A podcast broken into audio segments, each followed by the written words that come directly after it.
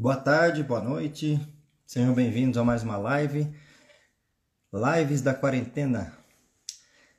E que eu tô fazendo todos os dias às 18 horas, sendo que de segunda, quarta e sexta eu trago um convidado para falar com vocês. E de terça e quinta são vocês mesmos convidados que participam comigo de perguntas e respostas. Eu vou escrever aqui qual é o tema de hoje. E aí, para já deixar fixado, que será parto sem dor. Será que é possível? Parto sem dor. Publicado, fixado. Pronto. Boa tarde para todo mundo aí que está chegando. Obrigado pela presença de todo mundo. Hoje vou conversar com uma pessoa muito legal em todos os sentidos, como pessoa e como profissional. Já vou chamar ele aqui, que é o Rafael. Só antes dar alguns avisos para vocês. Uh, ah, para quem quiser assistir a live depois, ela fica 24 horas gravada aqui no Instagram. E parte dela a gente coloca no canal do YouTube, Braulio Zorzella Obstetra. E também uma pequena parte no feed do, uh, do Instagram. Então, quem estiver aqui presencialmente uh, será a única pessoa que tem é, condições de assistir 100% da live e de também é, interagir com a gente, perguntar coisas, né? Depois, quem assistir gravado vai assistir apenas uh, o comentário das pessoas que já fizeram e depois no canal do YouTube e Instagram só partes da live. Então, aproveite para assistir agora. Certo? Bom, eu vou chamar o Rafa, que ele deve estar por aqui já. Ele vai entrar pelo é, Coletivo de Anestesia Obstétrica, que é o Instagram do grupo que ele faz. Já está entrando por aí.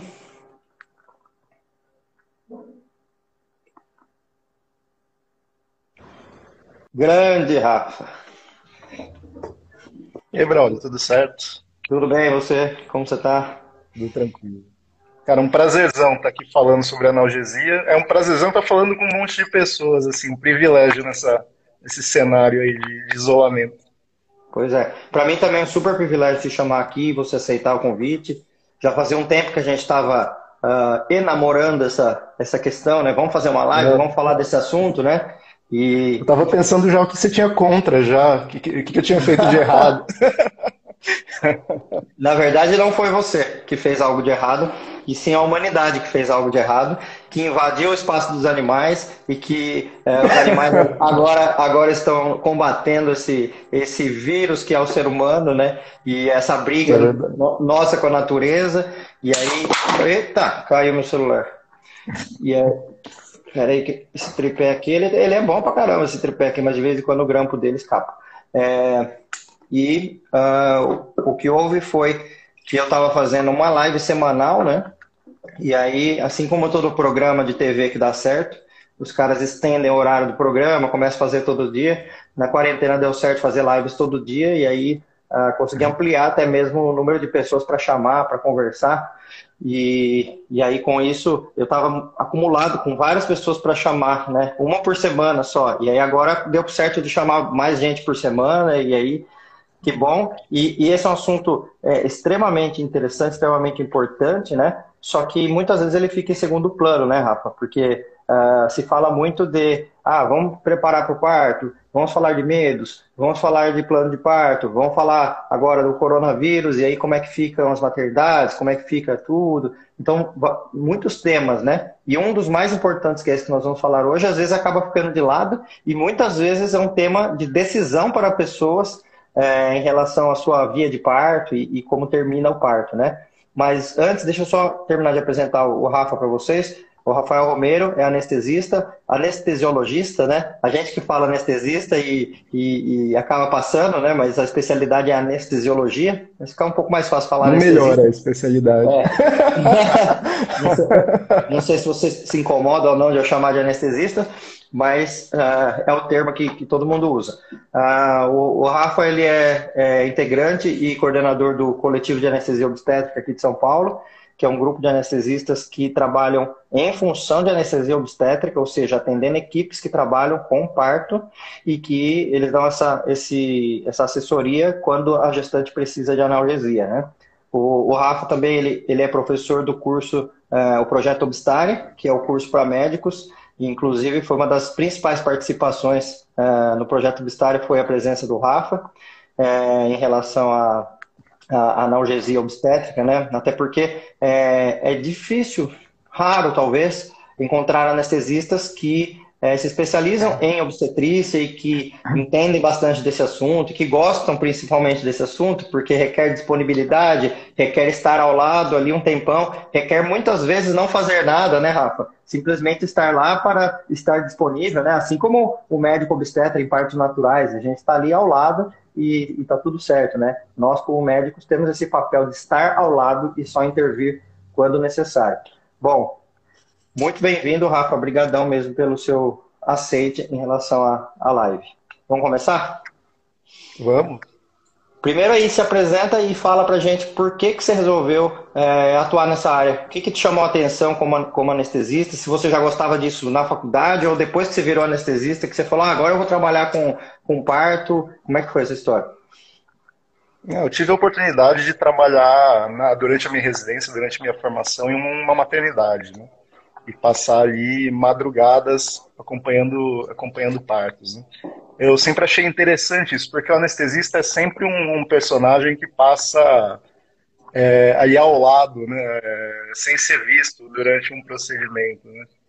E na obstetrícia não, na obstetrícia tem esse, esse contato maior, é um contato diferente, é uma, uma, uma emoção diferente. Né? É um grande prazer tá, participar e e trabalhar com obstetrícia. Foi durante a, durante a faculdade. Sou casado com uma obstetra, né? Durmo com, com inimigo. Essa era uma e pergunta que eu ia fazer também. Né? O fato de você ser casado com uma médica obstetra também influenciou nessa, nessa, nesse trabalho voltado à obstetrícia? Com certeza, com certeza. A gente se puxa muito, assim, né? Então, com certeza influenciou demais. Ver o trabalho legal que ela A gente trabalha, e a oportunidade de poder trabalhar junto também é sensacional. Né? Ah, que bom, né? Então, Rafa, é... essa questão da dor do parto, ela é uma questão que nós dois aqui como homem, nós não temos a menor capacidade de falar sobre a dor do parto, até porque a gente nunca vai passar por isso, né? A gente apenas vê acontecendo e a gente estuda, eu como médico obstetra, você como médico anestesista, as questões voltadas ao mecanismo do parto e como aliviar a dor do parto, né? Então, a gente não tem propriedade nenhuma para falar da dor, até mesmo eu sempre digo que uma mulher em trabalho de parto, ela sente tanta dor que ela consegue imaginar como é um homem com febre, né? então, a gente não tem essa capacidade né, de falar de dor do parto, mas a gente pode falar o seguinte, que é, a gente vê que acontece a dor, elas nos contam que tem dor, né? Uh, muitas falam que é uma dor muito forte, algumas falam que é uma dor incapacitante, algumas que a dor é limitante, ou seja, não é possível que, é, que, que, que, continue a partir dali, né? Ali que entra, inclusive, a indicação da, da anestesia obstétrica. É, mas um grande ponto é que, assim, uh, passar por é, pela gestação e pela entrada em trabalho de parto, isso vai gerar dor, né? É, não conheço nenhuma mulher no mundo que disse eu não senti nada na hora do meu parto. Ou, por exemplo, eu estava dormindo e como se eu tivesse feito xixi na cama, o bebê nasceu na cama sem eu perceber. Né? Não tem como fazer bebê na cama, assim como uh, faria um xixi na cama, né? Então, é sempre muito perceptível que o parto aconteça. E a dor, ela é subjetiva, de pessoa para pessoa. Tem pessoa que sente mais, tem pessoa que sente menos, tem medos e ansiedades que podem estar dentro disso. Mas eu queria que você respondesse já diretamente a pergunta da live, que é o que dá tema à live, até porque esse tema é provocativo de propósito, né, Rafa? É, existe parto sem dor? Me fala isso aí. Como é que é essa história? Existe parto sem dor? Você acha que sim ou não? Eu acho que é, tecnicamente é algo até possível de se alcançar, mas vou, vou te dizer assim que na nossa experiência nos partos que a gente acompanhou, das mulheres que a gente acompanhou, é, é, é esse é o pedido, esse pedido não é a regra e é a extrema exceção, na verdade, sabe? É, a gente teve, logo quando a gente iniciou, a gente teve um, um privilégio da Cristina Duarte, que participou com você é, há pouco aí, né, de uma live. Ela, ela fez uma pesquisa ali totalmente informal no Facebook sobre qual teria sido, qual, como tinha sido a experiência das mulheres é, com anestesia, mulheres que já tinham recebido analgesia de parto, sabe? Até para a gente conseguir entender é, é isso do o anestesista, que é um cara que está fora, que não trabalhou com isso, é, conseguir entender e discutir esse tema, né? E o que chamou nossa atenção foi que uma das maiores queixas que estavam relatadas eram de mulheres que diziam que não sentiram nada. Que aquilo hum. que elas esperavam, aquilo, aquela situação que elas construíram é, na, na, cabeça delas, que elas anteciparam, com analgesia sumiu. Elas não, uhum. não sentiram absolutamente nada. Que a, a analgesia serviu para afastar ela do processo de parto, de uhum. compreender o corpo, etc. Né? Então, é, é, um, é um marco um, um marco de vivência assim, importante para a gente superar enquanto anestesista. Né? Eu, eu trabalho ainda com, com, anestesia de outras áreas, em anestesias diversas, né? E o olhar do anestesista é treinado para zerar a dor. Né? Se você faz uma cirurgia cardíaca, a última coisa que você quer ter é dor quando você acorda. Né? Para gente, uma pessoa com dor é uma pessoa, é, é resultado de fracasso. Né? Em obstetrícia, isso muda completamente. Né? Uhum. É, em obstetrícia, o controle absoluto da dor pode deixar, pode gerar uma, uma queixa de, de, que, de que o seu trabalho não foi bom, né? Você uhum. não fez o melhor que podia fazer. Então a gente desloca esse, esse, esse nosso olhar de um controle absoluto de dor para um controle particular da dor. Né? A gente uhum. não foca tanto em, em zerar a dor, mas a gente foca, o nosso foco principal é oferecer autonomia para a mulher poder decidir, inclusive, quanto dor, quanta dor ela quer sentir, sendo algo muito próximo de zero para sentir tudo. Certo. E uma coisa que você falou que me chama bastante atenção ah, nós médicos, na nossa formação, a gente tem um, um bastante estímulo para sermos protagonistas das coisas, né? E tipo, ó, você que é a pessoa que decide a coisa, você que é a pessoa que toma a conduta, né? Tanto que o, o trabalho médico é, é voltado para diagnóstico e conduta, né? Você achou aquele, aquele problema, você vai lá e faz uma, uma ação para resolver aquele problema, né? Então é muito difícil mesmo para o papel do médico que não tem a abertura para se reinventar, para se para entender esse novo momento, né? Uh, de falar, meu, mas eu não vou fazer nada, eu vou ficar quieto ali, eu não vou ter que participar, né? E isso vale para você, médico anestesista, para mim, médico obstétrico, médico pediatra, que somos os três médicos do cenário do parto, né? E que muitas vezes nós três não vamos fazer nada. Nós vamos ali ficar conversando e, e, e outra, o outra... vai nascer, né? É, outra, é verdade. A maioria dos casos, é, você pergunta, muitas mulheres querem não sentir nada de dor. É, é muito mais comum, mas muito mais comum, é, nós irmos para o hospital, você sabe disso, e ficar ali na, na, na, sala dos médicos só aguardando e não ser chamado, não ser só estar tá ali para dar a segurança de que em algum momento, caso necessário, fosse necessário, a gente estaria ali uma coisa que me chama a atenção é, é, é também é, vai nisso, né? A gente está acostumado a um centro cirúrgico a seguir roteiros extremamente estabelecidos, sabe? A gente está uhum. pensando ali, a gente qualquer complicação que apareça, a gente já tem antecipado ela, sabe? Uhum. Esses roteiros de o que cada um vai fazer, é, onde cada um vai ficar, né? Agora, Sim. quando a gente vai para obstetrícia, é um, é, é, um cenário vivo, na verdade, né? Eu já vivia um, um maior, um, N emoções, assim, possíveis dentro de, uma, de, um, de um cenário de, de trabalho de parto e de que papel cumprir, né? Então, às vezes, o anestesista é o cara que está indo ali pegar água. Uhum. É... Uh, os papéis se, se, se, se, são, são fluidos, né? E mudam, as emoções são outras, né? A gente não tem é, controle desse roteiro, né? Uhum. Isso que torna a obstetrícia legal, eu acho. É, a obstetrícia, ela, algumas pessoas, talvez mais do lado tradicional da coisa, usam a expressão obstetrícia é uma caixinha de surpresas, né? Usam bastante isso, querendo dizer que não sabemos como vai ser o desfecho final, tal. Só que isso está muito ligado a intervenções obstétricas também, médicos que me falam assim, Braulio, como que vocês apoiam parto em casa? E eu estou lá no hospital e do nada acontece alguma coisa, eu tenho que fazer uma cesárea, e se esse parto fosse em casa? E a minha pergunta é assim, como assim do nada? Não estava com, com ocitocina? E eles falam, ah, estava com ocitocina, mas do nada aconteceu alguma coisa. Eu falo, não, com ocitocina não é do nada. Ocitocina é uma medicação super potente e que causa é, reações diversas no organismo. Então, é, pode ser uma caixinha de surpresa, quando a gente é, realmente faz uma intervenção que a gente nem sabe por que, que a gente está fazendo ou faz é, porque está no protocolo, né? Então, mas pegando essa expressão caixinha de surpresa, a obstetriza tem o que você falou, que é, uh, é a, existem inúmeras situações e que a gente não sabe, a gente vai tendo que se adaptar a elas, né?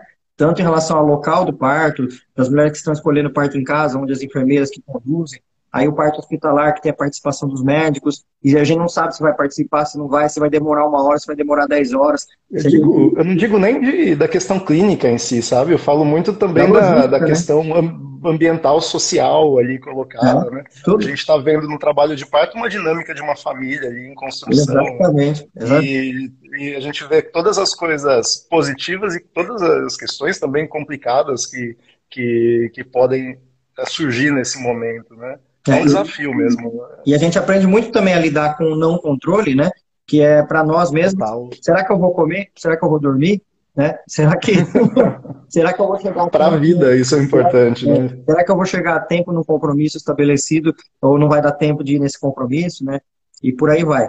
Mas eu queria te contar uma, uma passagem minha uh, sobre, sobre essa questão, que foi quando eu senti a virada para mim assim na a chavinha em relação à dor de parto, tá? Porque quando eu fiz a residência, uh, eu fiz faculdade na escola, na, na, Faculdade de Medicina de Botucatu. Você fez em Marília, né? Uh, e aí, o que acontece? Tem alguém me Eu estou cancelando a ligação, depois eu atendo. É, eu fiz a. Aí lá na, na, nossa formação já tinha anestesia obstétrica, os residentes de anestesias já participavam, né? Então, tinha várias partes que eram naturais e alguns que eram com anestesia, então eu já tinha essa prática. Quando eu saí da faculdade e eu fui trabalhar, na, quando saí da residência, e eu fui trabalhar na minha vida ali, é, eu cheguei num hospital que tinha uh, a opção e a possibilidade de 100% de anestesia para todas as mulheres, né? Aí eu cheguei nesse hospital e falei, pô, que legal, olha só, é, se tiver anestesia, é, vai ser bom, né? É, é se precisar de anestesia, não vai faltar, né? Que legal. E eu tinha nesse momento, isso aí foi em 2006, comigo mesmo, eu pensava assim, não, parto humanizado é parto sem dor. Eu, Braulio, pensava. Sei também. Eu também pensava, pensava isso. Né? Parto humanizado com parto sem dor. Então, é... bom, aí o que aconteceu? Em 2006 teve um evento de humanização do parto, onde uma colega nossa, que é uma médica endocrinologista, pneumologista, aliás, ela foi dar um relato de parto dela e falando que ela tinha, ela tinha tido dois filhos. Né? E o primeiro filho dela tinha sido um parto normal com analgesia e o segundo filho sem. E aí ela foi falar das diferenças que ela tinha sentido, né? E no primeiro foi com analgesia, porque para ela também com concepção, não, eu vou ter um parto normal sim, porque fisiologicamente é melhor para mim e para o bebê, porém eu quero anestesia e ponto final. Essa era a decisão dela. E aí ela teve o primeiro com anestesia, ficou lá quatro horas com anestesia, nasceu o bebê, tudo certo. Quando foi no segundo filho dela, ela falou: não, quero de novo igual, foi tudo bem na primeira vez, eu quero agora com anestesia. Só que o segundo parto costuma ser mais rápido que o primeiro, né? E aí, no momento que ela falou: ah, eu quero anestesia, até o anestesista chegar, o bebê nasceu sem anestesia, né? E ela contando, com um brilho no olhar, a sensação que ela teve de ter conseguido o parto sem anestesia, Outra coisa. de ter sentido todo o mecanismo do parto, do bebê passando, e ele, ela falou assim: Eu senti a cabecinha passando, senti o ombrinho na hora que soltou, senti tudo, e aquilo ali que fazia parte do meu corpo, que era o próprio bebê vindo com o meu colo, e eu cansado e sentindo tudo aquilo, foi uma emoção tão grande na minha vida que, se pudesse, eu teria trocado o meu primeiro parto para ter tido sem anestesia. E quando ela Sim. falou isso para mim, eu falei: Meu, como que eu nunca pensei isso? Né? E eu nunca pensei isso, é, porque eu não sou mulher, eu sou homem, então minha cabeça funciona diferente, né? Então, né, a, gente, a gente pensa diferente. E aí, naquele momento que ela falou aquilo, eu falei, meu, ela tem toda razão, é óbvio, claro, como assim, né? Isso foi em 2006. E aí eu voltei para esse hospital, voltei não, continuei nesse hospital que eu já estava, né? E eu comecei a ter partos sem anestesia, porque até então era, era plantão, e aí chegava lá, 7 centímetros, 8 centímetros, pá, anestesia. Aí, quando eu voltei desse evento, eu voltei lá e comecei a ter partos sem anestesia. No terceiro parto sem anestesia, eu fui chamado na comissão de ética do hospital para responder por que, que estava tendo parto sem anestesia. E eu falei assim: Eu já fui chamado. Porque, né? porque as mulheres quiseram. Eu já, né? eu já fui chamado em um hospital grande aqui de São Paulo, que a gente trabalha, e a queixa era: a mulher está gritando. Isso é um absurdo. Eu falando, mas é, é o processo dela. Mas, mas, ela, tá não, mas ela não quer analgesia.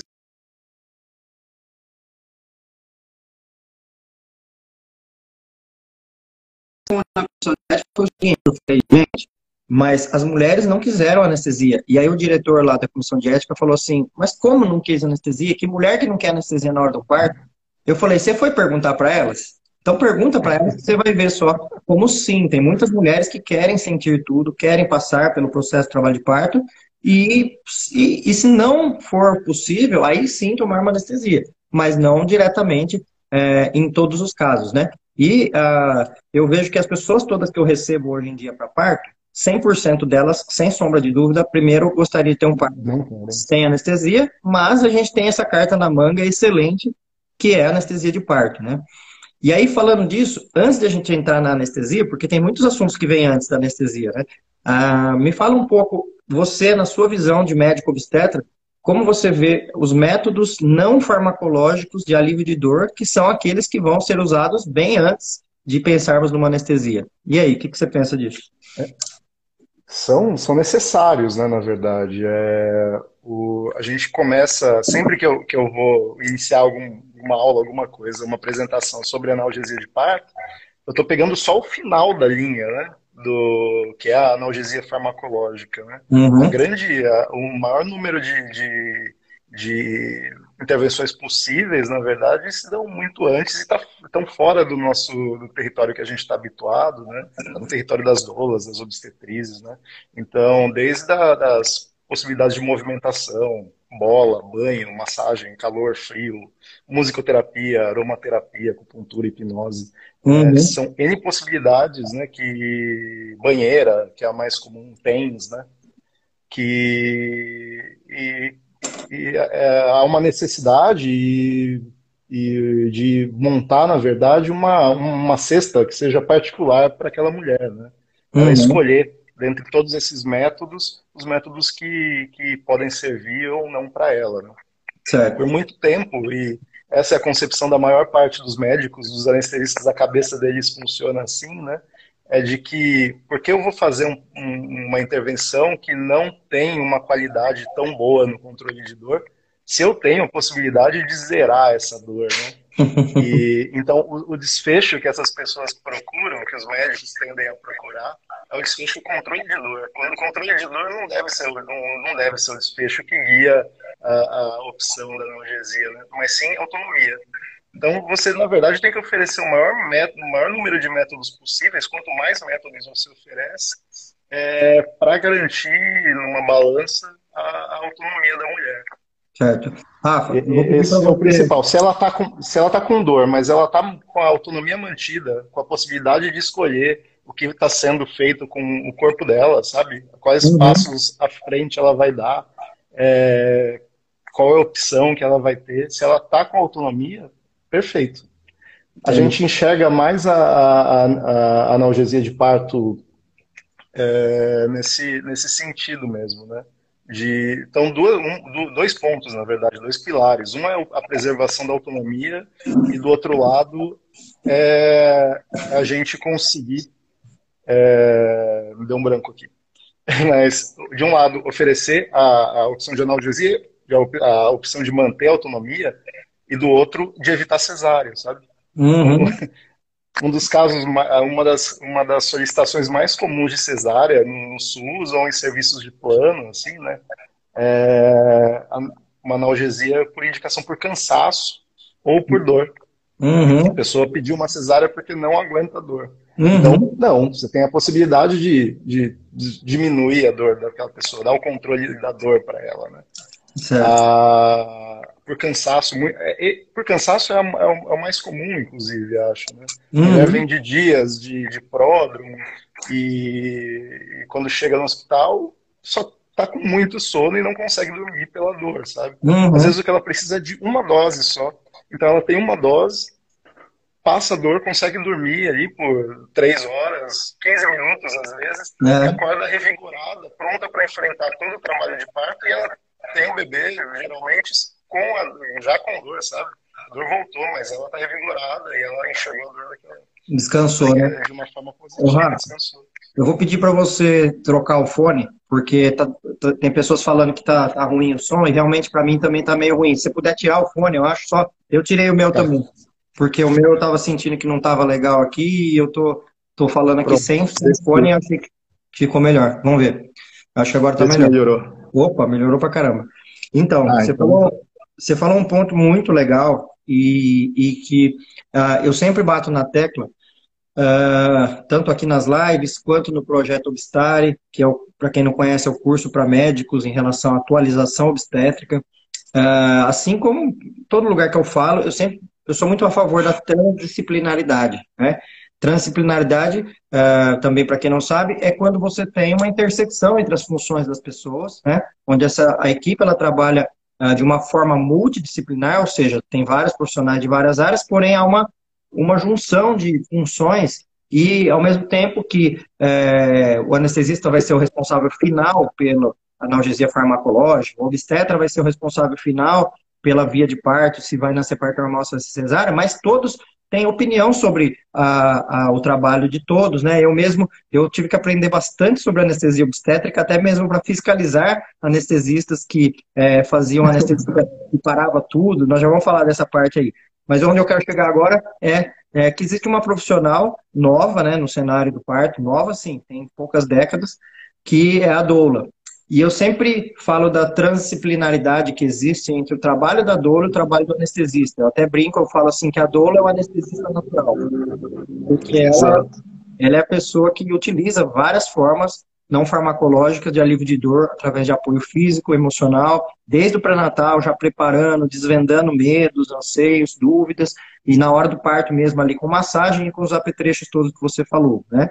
Uh, então, eu sou, sou, a favor de que no futuro, inclusive, exista uma, uma, uma intersecção muito maior entre essas duas funções, assim como existe entre a enfermeira obstetra e o médico obstetra, né? Só que a gente está engatinhando ainda nisso e um dia a gente chega lá. Mas nas equipes humanizadas existe bastante essa, essa sincronia, né? Entre, olha, a doula fez isso até aqui, e não é porque, inclusive falando para as doulas agora, não é uma incapacidade da doula porque daí precisou de anestesia, porque esse é um tema que pega bastante em relação às doulas. Putz, precisou de anestesia, eu não fui eficiente. Não é isso, né? A gente fala bastante. Na verdade, é um conjunto de coisas, né? Assim como se precisou de uma cesárea, não é porque a enfermeira foi é, insuficiente para que fosse parte normal. É um conjunto de coisas para o resultado final melhor que é o parto mais seguro possível para aquela mulher, seja ele natural, seja com alguma intervenção, ou seja uma cesárea no final. E o que, que você acha dessa transdisciplinaridade que eu, que eu proponho entre anestesia, entre anestesista e doula? É, é extremamente importante, acho que é o caminho mesmo, né? É, é a, a, a, base dessa, dessa discussão histórica é essa, né? É, o anestesista sempre se colocou como a pessoa que vai resolver ali é como se a gente fosse, se todo mundo, se a gente pegasse uma. Às vezes a questão é pequena, sabe? Às vezes uhum. é uma, uma formiga e a gente está matando com.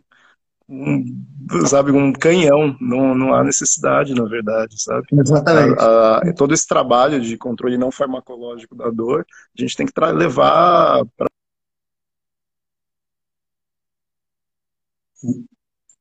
Deu uma travadinha.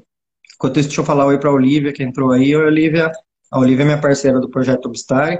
Assim como também eu vi que a Sandra estava por aí, que foi uma das nossas parceiras no curso, Projeto Obstare, e que falou, falou, ô oh, Rafa, vem aqui para Campo Grande.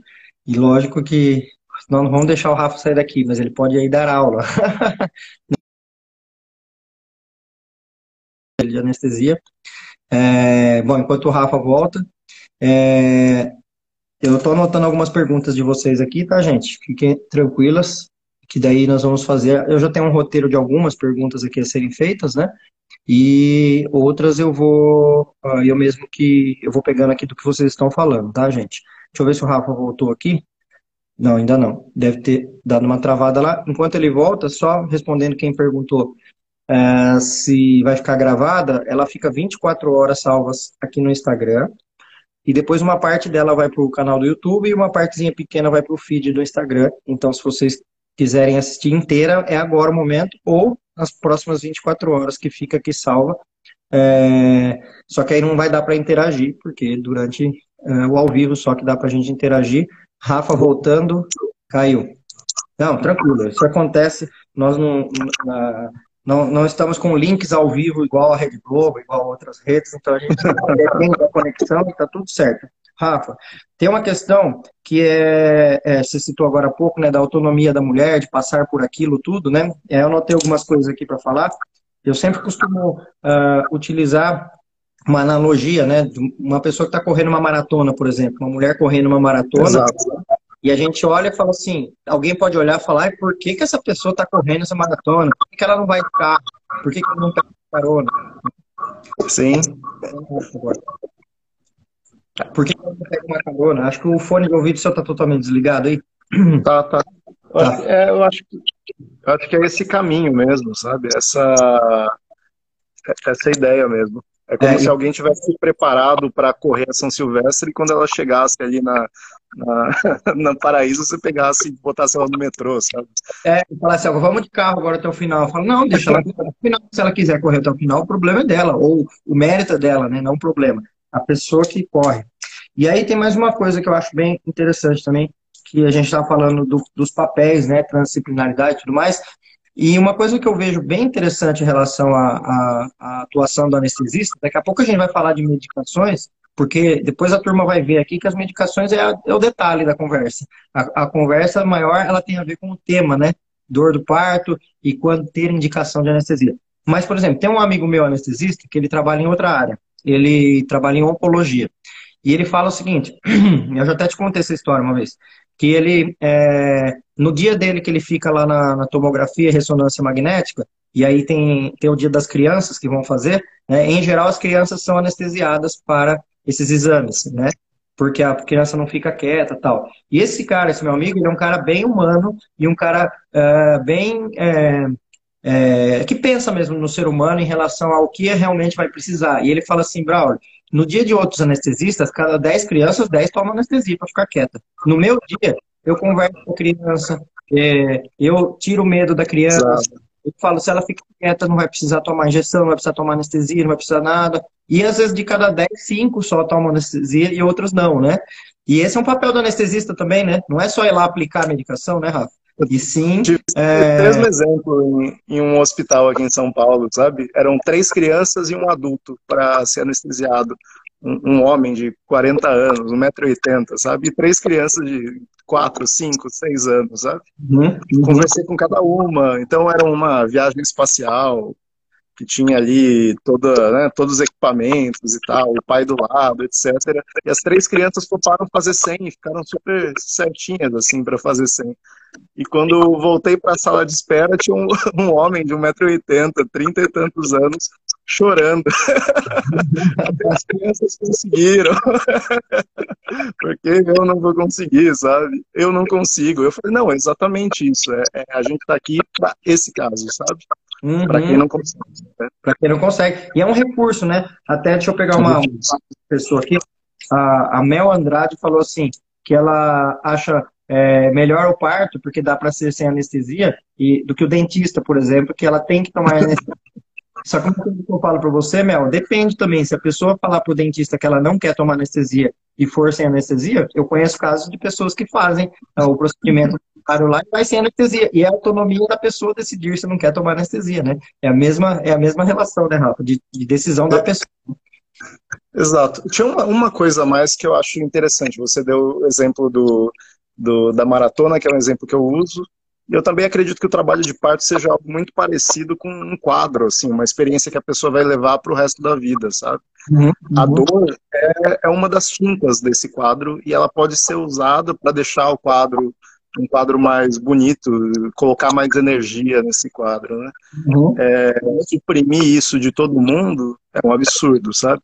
Mas o outro absurdo também existe, né? A gente fala pouco disso, né? Então, se a gente for para o SUS ou para muitos hospitais particulares, mesmo que não há opção de analgesia, né?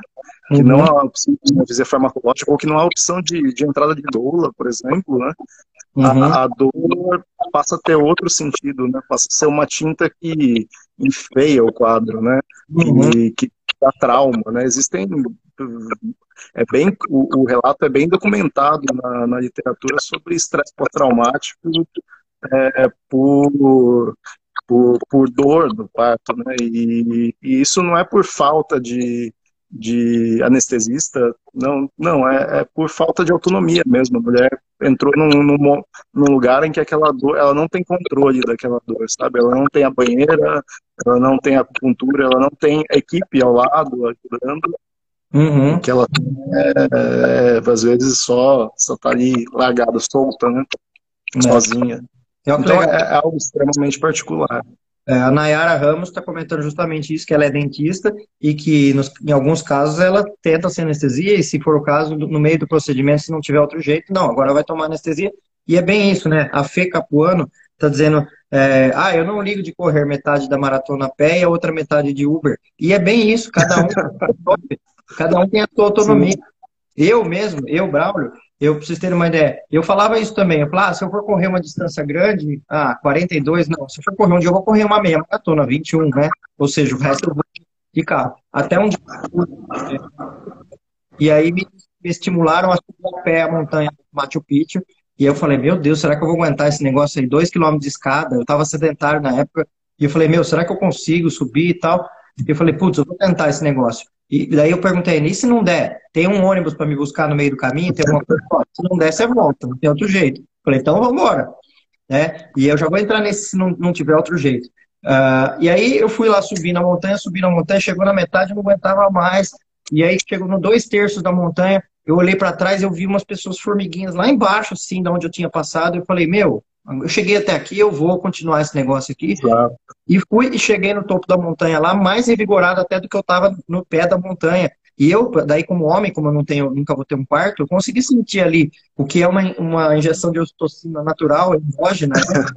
aquele impulso de falar, meu, consigo, vou lá e consigo. Então, às vezes, mesmo a gente achando que não consegue, no final a gente consegue, né? E, e aí a anestesia realmente ela é um tema que ela está totalmente dentro do parto, mas ela, como medicação, ela vai entrar realmente nas, nas exceções, né? Bom, e aí vamos falar disso então, Rafa.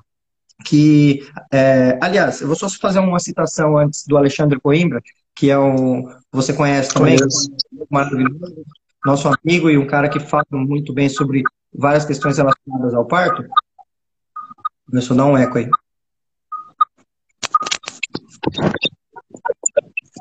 Que é o seguinte, o Alexandre Coimbra fala assim, abre aspas, meu Deus, que cor tem a vida de uma mulher que diz: Eu não quero sentir nada na hora do meu parto. Mas quem foi que desbotou a vida desta mulher? Porque, logicamente, que não é ela que foi a pessoa que é, parou e pensou sozinha: Ah, eu não quero ter dor no meu parto. Não, foi através de inúmeras experiências que ela ouviu falar, de pessoas que se traumatizaram com isso, e também, principalmente na época que é, usava-se muito ocitocina e que também não tinha anestesia disponível para todo mundo, né? ainda não temos, mas tinha menos ainda antigamente. E aí, lógico que isso gera uma cultura ali que faz com que a pessoa fale, Deus me livre, eu não quero sentir dor de jeito nenhum, eu quero ter anestesia é, de qualquer forma. Mas e aí, ah, já falamos da indicação da mulher em relação à anestesia, né? Que é quando que vai ser a indicação? Quando ela chegar no limite dela. E beleza. E aí eu quero saber da indicação técnica. Ah, eu só posso fazer anestesia, só posso solicitar anestesia a partir de X centímetros de dilatação, ou isso é um mito, eu posso solicitar quando, preciso, quando a mulher precisar. Mito, mito, total. Tem um trabalho, um trabalho grande até sobre solicitação de analgesia na fase latente. Não é algo comum que a gente faz, eu acho que puxando da memória, em um ano talvez tenha feito duas nessa situação, sabe? Uhum. Mas isso não está envolvido com maior risco de cesárea. Uhum. Nem prolongamento do trabalho de parto. A gente vê que é, tem lugares que tem uma regra, né? Olha, aqui só pode tomar anestesia com 6 centímetros. Outros lugares a regra é 7. Outros lugares a regra é 8. Outros lugares a regra é 9, né? E na quarta-feira, inclusive, eu estava falando desse assunto aqui, e teve uma pergunta sobre isso. Eu falei, calma, gente, que na sexta nós vamos falar disso com o Rafa, né? Uh, qual é o momento, né? E o momento é o momento que a mulher solicitar, né? E Exato, esse é o ponto. Essa regra ela é, muito, ela é muito mais por logística do que por necessidade. Porque às vezes tem um anestesista só para cuidar de vários casos, então Exato. ele anestesista há muito tempo, mas não porque a mulher não pode tomar anestesia por menos tempo, até mesmo se analgesia na fase latente, pode servir para uma fase latente super prolongada, que a pessoa ficou lá 24, 36 horas, e aí ela vai tomar uma, uma analgesia de umas 3 horas para dar uma descansada, para passar a analgesia depois e o parto seguir em frente depois, né? Sim. Que pode... Exato. Tá, e me fala aí, agora vamos falar uh, especificamente da analgesia de parto e de métodos farmacológicos, tá? Uh, o mais conhecido deles é uh, a famigerada injeção na coluna, né? Eu quero que você fale sobre essa injeção na coluna, como ela chama, o que, que é essa história, e de outras alternativas. Se existe um gás também que pode usar ou não, existe outra indicação na vida. De falar ah, das para passar o equador, me fala das opções que tem. Perfeito. É, existem três vias principais para analgesia, né? Então, a primeira e, e é a analgesia pela veia, medicações venosas que podem ser utilizadas, né?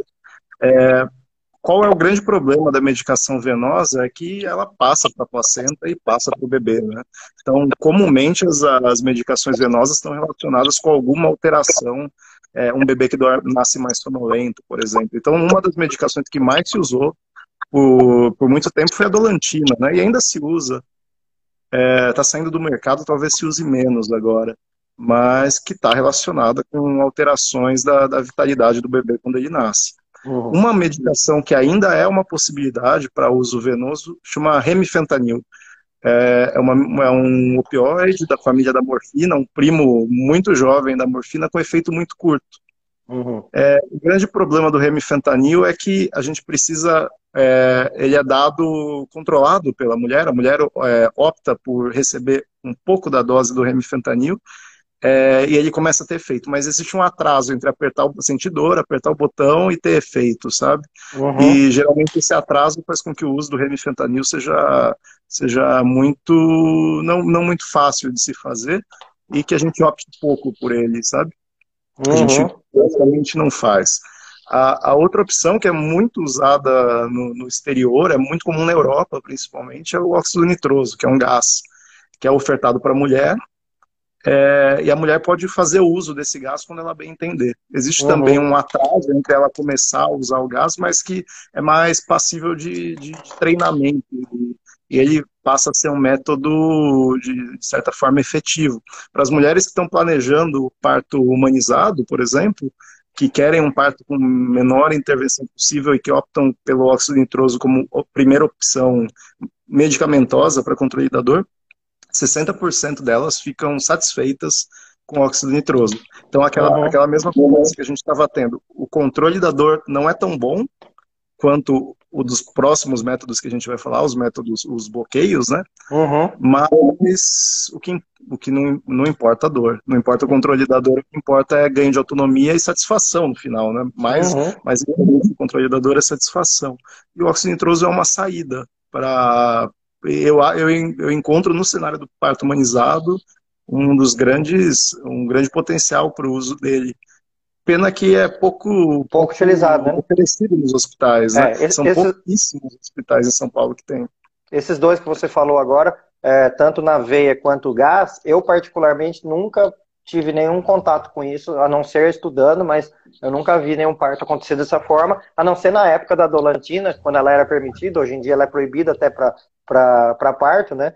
Então tinha, tinha um controle bom de dor, mas tinha essa questão que você falou, que depois o bebê nasce é, com os efeitos da medicação. Mas fala agora então da, da injeção na coluna, como é que é essa história? Dá medo, né? Não, mas é, a, o, que, o método que a gente comumente usa é o duplo bloqueio. São duas técnicas é, que nós usamos juntas, né? Então, a tec... uma anestesia e uma peridural. É, nessa anestesia, a gente consegue ter um efeito muito rápido do controle da dor. Então, geralmente, a gente é chamado naquele momento em que nenhum método não farmacológico funcionou, que a mulher uhum. está extremamente estafada e que a dor está incomodando demais. Uhum. E o que a uhum. gente precisa é aliviar rapidamente essa dor. Uhum. A anestesia tem esse primeiro efeito muito bom. Ela também tem um efeito bom a, posterior, assim, para o uhum. período expulsivo, para quando a dor se torna mais no períneo, o resíduo dessa raquianestesia acaba ajudando bastante. Uhum. Mas o, o, grande, o grande negócio, na verdade, é a peridural, o componente da peridural no duplo bloqueio. Né? A uhum. gente deixa, a gente faz a hack e deixa um catéter parado. Esse catéter fica bem próximo ao, ao, local onde a gente fez hack, bem próximo a, a, ao saco que protege a, medula, e onde é o portão da dor, né? Uhum. Então a gente consegue fazer, controlar a analgesia após depois, caso necessário, né? Então, uhum. se é necessário mais uma dose, a gente consegue fazer uma dose. Se é um reforço aqui, a gente consegue. Se a gente quer ter um intervalo em que a mulher quer sentir mais, quer sentir o corpo melhor, quer conseguir controlar melhor a força, a gente consegue segurar. Então a gente consegue fazer doses pequenas e repetidas quantas forem necessárias através da peridural. Então percebe que os três métodos que eu falei, tanto venoso, gasoso, é, ou esse, ou do duplo bloqueio, tem o componente de controle da mulher. Uhum, então, exatamente. No Porque... Remifentanil, ela que escolhe o momento, no gás, ela que coloca a máscara, dá a máscara na mão dela, na peridural, ela escolhe quando quer fazer um reforço, quando quer fazer a dose. Então, por isso, não, não, não por outro motivo, são os três métodos de escolha nossos e, e, da literatura em geral. Né? isso é fantástico, né, Rafa? Porque ó, eu estou pegando aqui as pessoas comentando, por exemplo, ó, a, a Nath Lima e a Thaisa, as duas, e a Jussara também. Três pessoas falaram a mesma coisa, que um dos medos dela é ficar incapacitada com anestesia, né? É. E, mas mas uh, eu já vi acontecer. Me conta aí o que, que tem de erro na, nessa história da aplicação para daí a pessoa ficar incapacitada. É muita dose? O que, que é? Que acontece? É, existe um, existe um contínuo né, entre controle da dor e perda de, de movimentação, perda de, de, de sensibilidade, né? Uhum. Então, quanto mais a gente caminha para a ideia do sem dor, para o zero dor, sabe? Para doses mais, a gente tem que usar doses maiores, mais repetidas. Uhum. E chega um momento que isso pode sim causar perda de movimentação, sabe? Então a gente uhum. tem que sempre estar tá procurando um balanço. Por isso que eu digo que o importante não é zerar a dor, Uhum. O importante é encontrar aquele equilíbrio. Isso é, é muito da, da, da, experiência mesmo do anestesista, de encontrar aquele equilíbrio em que a mulher está em uma situação confortável. Exato. E que ela está conseguindo fazer, fazer exercício. Né? É. O, é, é, o que a gente chama de. É, que a literatura chama de walking epidural, né? É, epidural andante, né? A gente tenta fazer com doses muito diluídas, né, para conseguir fazer algo parecido com um crossfit em epidural, né? Permita que a mulher faça todo o exercício possível aí e que a gente só consiga aliviar aquele, aquela, aquela parte da dor que está gerando sofrimento. Então outra, é bem né? importante. Ela, ela vai fazer o exercício também, só se ela também quiser, né? Porque se ela quiser tomar anestesia para descansar, ela vai descansar também, ou seja, ela né, que vai ter essa autonomia para decidir. Uh, pegando outras perguntas aqui, a Fê Capuano e a Eluarque, elas tinham perguntado qual o momento para tomar analgesia e, e já, a gente já respondeu, né, que foi o momento que a mulher é, solicitar, né? E aí tem uma pergunta da Angel, que ela falou o seguinte: é normal, é, é comum cair o batimento cardíaco do bebê depois que toma anestesia? Então vamos falar de efeitos disso aí. É comum, é comum. É, é, um, é um dos assuntos assim que, gente, que eu mais respeito é, essa alteração do batimento cardíaco do bebê, sabe? Uhum. É, mas o que é interessante quando a gente vê na literatura quem, quem estudou esse tema, é, essa alteração do batimento pós-analgesia, ela não está relacionada com, com alterações de morbimortalidade do bebê. Então não uhum. quer dizer que uhum. esse, esse aumento de, essa alteração do batimento esteja relacionado com algum desfecho negativo. Mas dependendo é... do obstetra que estiver atendendo, tá, tá associada a mais intervenções. Porque se ele não estiver acostumado, se ele não tiver acostumado, Exato. ele vai ver aquilo e vai fazer uma cesárea, sendo que não precisa naquele momento. Exato. E eu percebi uma, uma mudança importante dos obstetras que, que participaram do Obstar e a gente teve essa discussão de serem mais permissivos ou mesmo não fazer o exame, não ter a necessidade de observar essa alteração, sabe? Uhum. Porque é, observar essa alteração leva a gente a fazer uma conduta que não traz ganho nenhum. O, o batimento, o batimento do bebê desacelera, Nossa. do obstetra acelera, né? Exato. e aí então, você fala, meu Deus, eu tenho que fazer alguma coisa. E nem sempre então, tem que fazer não, alguma coisa. Então, às vezes, não observar, e não observar não é algo absurdo. Assim, não observar, por exemplo, é o protocolo do, do Albert Einstein, que, que a gente uhum. atende. Uhum. É, lá eles falam não faça o exame. Não é. faça o cardiotoco na primeira, nos primeiros 20 minutos, meia é. hora. A não Porque... ser que você faça sendo extremamente criterioso em saber que se der uma caída ali não é um problema, daqui a pouco vai melhorar e vai ficar tudo bem. Exato. Eu, eu acredito que talvez seja a saída melhor, que a equipe que nós possamos é que a gente consiga individualizar essa conduta. Então, uhum. num, num, trabalho de parto ali que está correndo sem intercorrência, a gente não tem preocupação alguma, talvez não observar seja um caminho. Mas uhum. Aquele trabalho de parto que está alongado, prolongado, com muita dor, né? É... E o que, o que causa alteração do batimento, na verdade, é esse, essa transição de um cenário de muita dor para um cenário de é, a dor mais pesada da minha vida para alívio de dor, sabe? Uhum. Então, é, é, a adrenalina materna que diminui.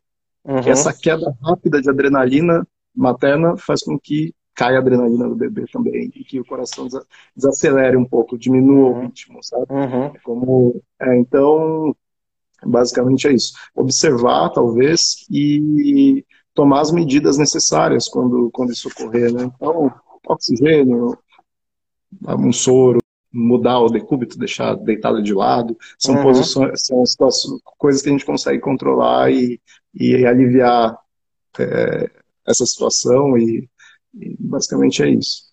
Certo. E tem, tem gente perguntando, ó, a Mari Cruz perguntou, a Suzana perguntou, é, onde tem o gás, né? Se tem em todo lugar. Aí eu vou responder por minha experiência que eu nunca vi em nenhum hospital gás. Então não sei onde tem, eu só vi em stand de congresso apresentando o gás. Você sabe, Rafa, em que hospital aqui em São Paulo tem o gás, ou onde tem o gás? Que, não? Se não me engano, maternidade Ipiranga. Hum. E se não me engano, é o único, o único hospital que tem disponível. A gente entrou em conversa para tentar facilitar o acesso ao gás, Uhum. Mas ainda, ainda numa fase muito inicial, assim, tá numa é, fase então, muito inicial. Ou seja, por enquanto Os a gente não anestesistas tem... Têm, é, têm, têm restrições a isso, né? Uhum. O interessante do gás, talvez, é a não necessidade de, de ter um, um anestesista do lado, né? Uhum. É, talvez uhum. esse seja o melhor benefício. Talvez a opção do gás no SUS seja muito interessante. Uhum. Porque, é, e você guardar a, o, aquele anestesista que está lá no quarto para os casos que realmente precisaram, que o gás não foi suficiente. Com certeza. E você tocou num assunto interessante agora, né? Uh, que é o, o gás no SUS, né? O Eglerson perguntou, o custo é alto, né? A gente sabe que não é muito alto, então realmente dá para ter acesso pelo SUS, os hospitais não vão ter, eles vão gastar menos comprando gás do que contratando mais anestesistas, né? Então, uh, com certeza o custo não é tão alto. Mas tem um outro ponto também de anestesia no SUS, que é, apesar de alguns estados, como o estado de São Paulo, por exemplo, é, já tem uma lei que exige que tenha anestesista disponível em todos os hospitais. Porém, isso não ocorre ainda, né, Rafa? Tem muito lugar que não tem anestesista. Não no número necessário, né? É. Não no número necessário. A gente previa, a gente estava dentro dessa briga aí, participei de, com você com essa, nessa briga, e a gente sabia que, que, o, que, que era ilusória a ideia de que você ia aumentar o número de anestesistas ali de forma a conseguir é, suprir a necessidade do SUS, né? Que isso não ia acontecer. É, e outra, né, tem anestesista uh, de, é, presente no SUS, não significa que terá a opção de analgesia de parto normal. Muitas vezes o anestesista está lá só para caso de cesárea, né?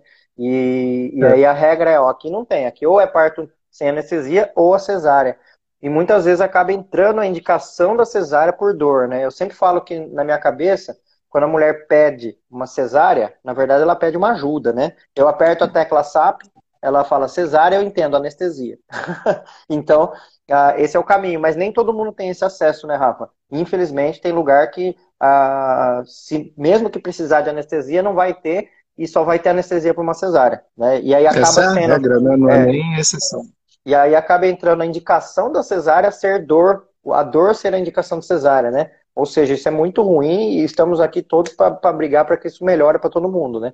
Para que Sim. a gente consiga uh, fazer com que a humanização do parto chegue para todo mundo, chegue em todos os lugares, que as leis que já são aprovadas, né, que elas sejam respeitadas, porque as, as que já existem, a própria RDC 36-2008, que ela, ela regulamenta as maternidades, já fala lá, já prevê que tem analgesia de parto para todo mundo, mas a gente não conseguiu.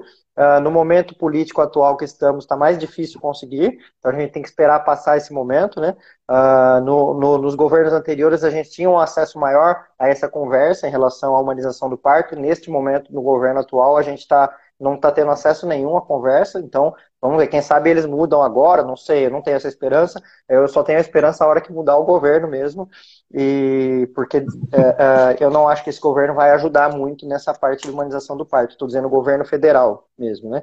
E até mesmo é, falando desse assunto, não sei se você reparou a cor da minha roupa, eu coloquei de propósito é, relacionado a esse assunto, políticas de saúde do governo federal e, e, humanização do parto. Fica nas entrelinhas ali. É, entendedores entenderão o que eu estou querendo dizer, mas o governo federal atual realmente ele, ele não apoia uh, a humanização do parto. Bom, uh, eu citei a cesárea aqui, tá? Então vamos pegar agora um, um caso de cesárea que precisou de uma cesárea, tá? Uh, e, e se eu estou dizendo precisou de uma cesárea, eu estou querendo dizer a mulher passou pelo trabalho de parto, não houve passagem suficiente para o bebê no final, mesmo tendo feito todos os recursos no parto, seja uso de ocitocina consciente, seja rompimento da bolsa, uso da analgesia, e aí não tem outro jeito, e aí fez uma cesárea, virou uma cesárea. Ó, a Stephanie falou que ela teve muita falta de ar na anestesia é, da cesárea, e, e também tem uma outra pessoa que perguntou aqui, a Mona, que ela toma Clexane, essa é uma outra pergunta também, se isso tem alguma implicação na, na, anestesia. Então fala um pouco dessas duas coisas. Na cesárea, quando acontece, e, e os de Clexane, são coisas diferentes, mas são duas tá. perguntas. Da, a falta de ar é um achado, é uma queixa bem comum, assim, ela se dá pela perda de sensibilidade da pele no uhum. tórax. Então é uhum. é como se a gente. Então a gente está ali na, no momento da cesárea, e é muito mais comum na cesárea do que na analgesia de parto. Então a gente está ali com o monitor, com o oxímetro, o oxímetro está famoso agora no momento da, do, da, do, da Covid, né? E a gente está vendo que a pessoa está respirando bem, um ritmo ok, a troca de oxigênio está perfeita, mas a pessoa tem essa sensação subjetiva de falta de ar. Tem, inclusive a Stephanie comentou isso, ela falou, o médico falou para eu dar uma respirada, tentar acalmar e melhorou, né? Então, é lógico que pode ter uma intercorrência grave de uma anestesia, se ela subir demais, a pessoa pode até ter uma parada respiratória, né? Mas não Sim. é o comum, né? Não é o comum. Não é o comum, não. Né? A gente tem até incentivado a presença da doula dentro do, do cenário da cesárea, para estar do lado da mulher e estar tá conversando com ela sobre isso, inclusive, sabe? Certo. Rafa, Agora, seguinte, a, a live tem mais dois minutos, ela vai cair é, eu quero te fazer uma, uma proposta. Ou a gente é, fazer uma outra live outro dia, ou se você puder continuar agora aqui. Posso continuar, é, pode claro. continuar? Então eu vou, claro. eu vou é, só cancelar a nossa conexão aqui, fa fazer alguns avisos aqui, daí eu já abro outra live na sequência para a gente responder. Perfeito. As pessoas que estão perguntando aqui, algumas, a maioria aqui eu anotei a pergunta, tá, gente? Fica tranquilo. Caso eu não tenha anotado a pergunta, depois vocês mandam de novo a pergunta. Deixa eu só ver se tem mais alguma aqui que seja, é, que, tem, que seja pergunta e não comentário. Chamaram de comunista aqui né, nos comentários. Chamar, chamaram de comunista? eu Deixa acho eu ótimo. Deixa eu ver, eu quero ver essa. Não, não, tô só. Esse é um elogio, um elogio. Ah, tá. O comunista é elogio. Sempre foi, eu acho. É, que bom. Assim, quando, quando me chamam de comunista, eu falo, seu comunista, eu falo, oba, é isso aí, sou mesmo. sou comunista, sempre fui e continuarei sendo. Mas é que as pessoas entendem errado o que é comunismo, né, Rafa? As pessoas entendem bem errado o que é comunismo, colocam a coisa do outro lado. Ah, então comunista é ladrão. Eu falo, o quê? Calma, como assim? O que, que você está falando, meu? Se liga. Bom, não vamos, não vamos mais entrar nessa questão. Deixa eu só ver se tem mais alguma, alguma questão aqui. Ah, ah. Ah, eu tenho tá, algumas beleza. questões que se repetem muito. É, se eu já vou deixar aqui, é, se aumenta o risco de cesárea e se aumenta o risco de fórceps. Ah, Isso legal. São questões que legal. todo mundo então, me pergunta. É um assunto que está na minha lista aqui também. Nós vamos falar já. Bom, então vamos fazer assim, Rafa. Eu vou só cancelar a nossa conexão aqui, dar uns avisos e já te chamo de novo, tá bom? Perfeito. É que não tá dando, agora vai dar. Bom, gente, eu já vou abrir uma nova então na sequência, tem alguns segundos aqui para cair. É... Nem vamos entrar em mais questões políticas, tá? É só uma brincadeira, porque eu e o Rafa a gente conversa muito de política e a gente tem a mesma visão política sobre algumas questões. E o que eu entrei aqui em política só, mas é o fato do governo atual não apoiar a humanização do parque, né? É bem fato, né? Eles cortaram várias, é, inclusive o projeto Apsion, que é um projeto maravilhoso, foi cortado, então eles não têm essa, é, esse intuito de melhorar a humanização do parque. Bom, é, gente, eu estou cancelando essa aqui, já vai cair, eu já entro na sequência numa outra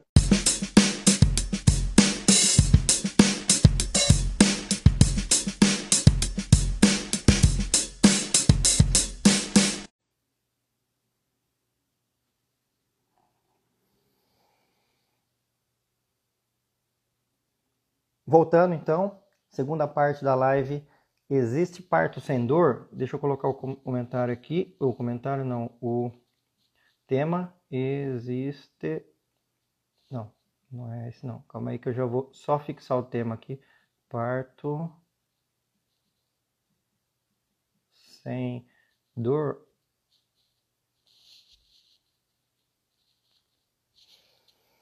Pronto. Já vou chamar o Rafa de novo, só dar uns avisos antes. Então, todos os dias às 18 horas eu tô aqui nas lives, sendo segunda, quarta e sexta com algum convidado. Toda terça e quinta, uh, perguntas e respostas que vocês participam comigo. E hoje eu estou falando com o Rafael Romero, anestesista do coletivo de anestesia obstétrica,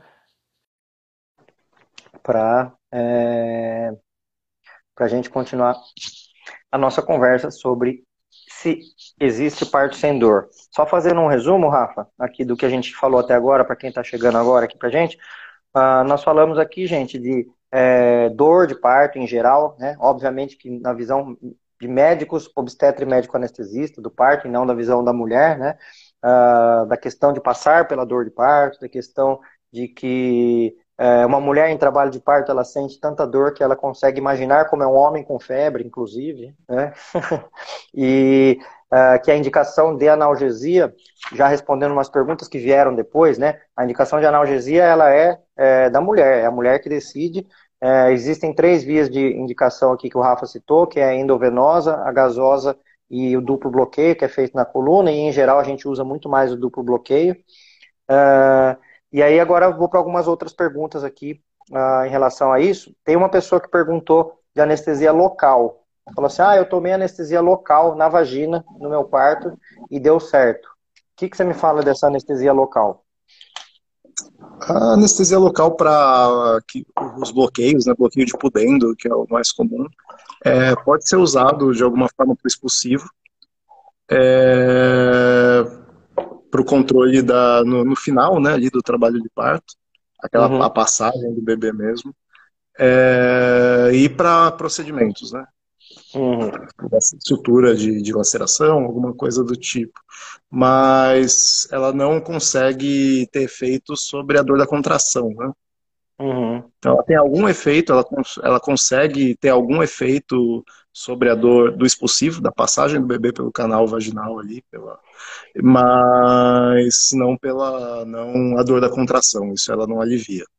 É, eu tive experiência, pouca experiência com anestesia local, né, de pudendo, porque é, eu sempre atuei em hospitais que tinha anestesista, né, mas eu, eu atuei em um hospital, sim, que não tinha anestesia disponível, então era um recurso que às vezes era utilizado no final do parto, no caso, por exemplo, é, de usar um forceps de alívio, é, e aí é, não tinha outro jeito. Ia precisar do forceps, o bebê estava ali assim, quase saindo, entalou, não saía, vai precisar do forceps.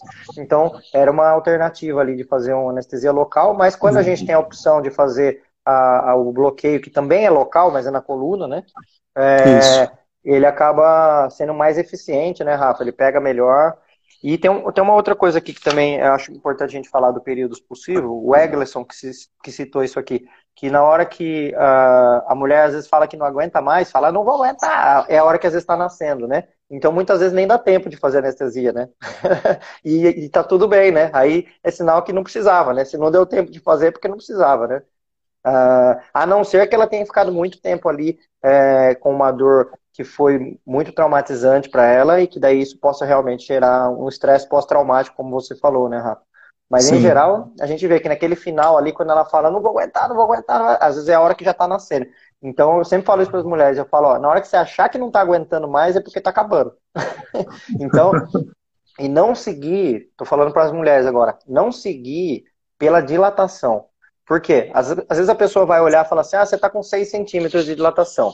Aí você fala, meu Deus, já foi tudo isso até agora, eu não vou aguentar mais quatro. Só que às vezes, dependendo do caso, se a bolsa já estiver rota, o colo estiver fino, as contrações estiverem muito bem fortes, ritmadas, às vezes pula de 6 para 10 em uma hora e o bebê nasce. Então, não quer dizer que ah, o, o, número, né, 6, 7 ou 8 queira dizer alguma coisa. Até, inclusive, na live de quarta, eu falei que eu ia falar disso aqui com você, Rafa, da, da, da questão da dilatação, né?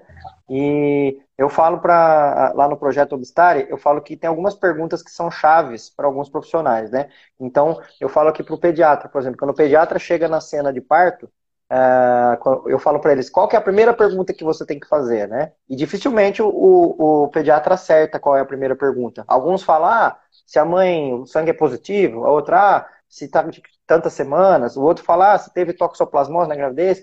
E a primeira pergunta que eu falo que o pediatra tem que fazer na cena de parto é se o parto está com ocitocina ou não está com ocitocina, porque é isso que vai determinar as condutas dele depois, que um parto com muita ocitocina, ele é, ele piora o desfecho uh, dos bebês, então aumenta a chance do pediatra é, precisar agir, precisar uh, entubar o bebê, reanimar e tudo mais, tá? E aí tem duas perguntas para você nesse, nesse tópico. Uma delas é o seguinte, quando se usa anestesia, se aumenta a chance de a gente precisar colocar ocitocina nos trabalhos científicos, né? Vamos falar de trabalhos científicos agora. Ou não. Ou você acha que tomou anestesia, está tudo certo e, e, isso não vai mudar a indicação de precisar tomar ocitocina? Não é nem, não é nem questão de achar, tem bastante trabalho sobre isso. É, uhum. o, até 2008, tinha, então, foi durante minha formação, é, 2018, desculpa, é recente. É, até 2018 se acreditava que o trabalho, é, que a realização da analgesia gerasse poucas mudanças para o trabalho de parto. Uhum. É, então, se falava de um aumento de alguns minutos, 20 minutos do, do período expulsivo, por exemplo. Uhum. É, então, era mais demorado, porque a mulher não estava sentindo. É, uhum. Mas um, um trabalho de, do meio de 2018 desmistificou isso um pouco, sabe?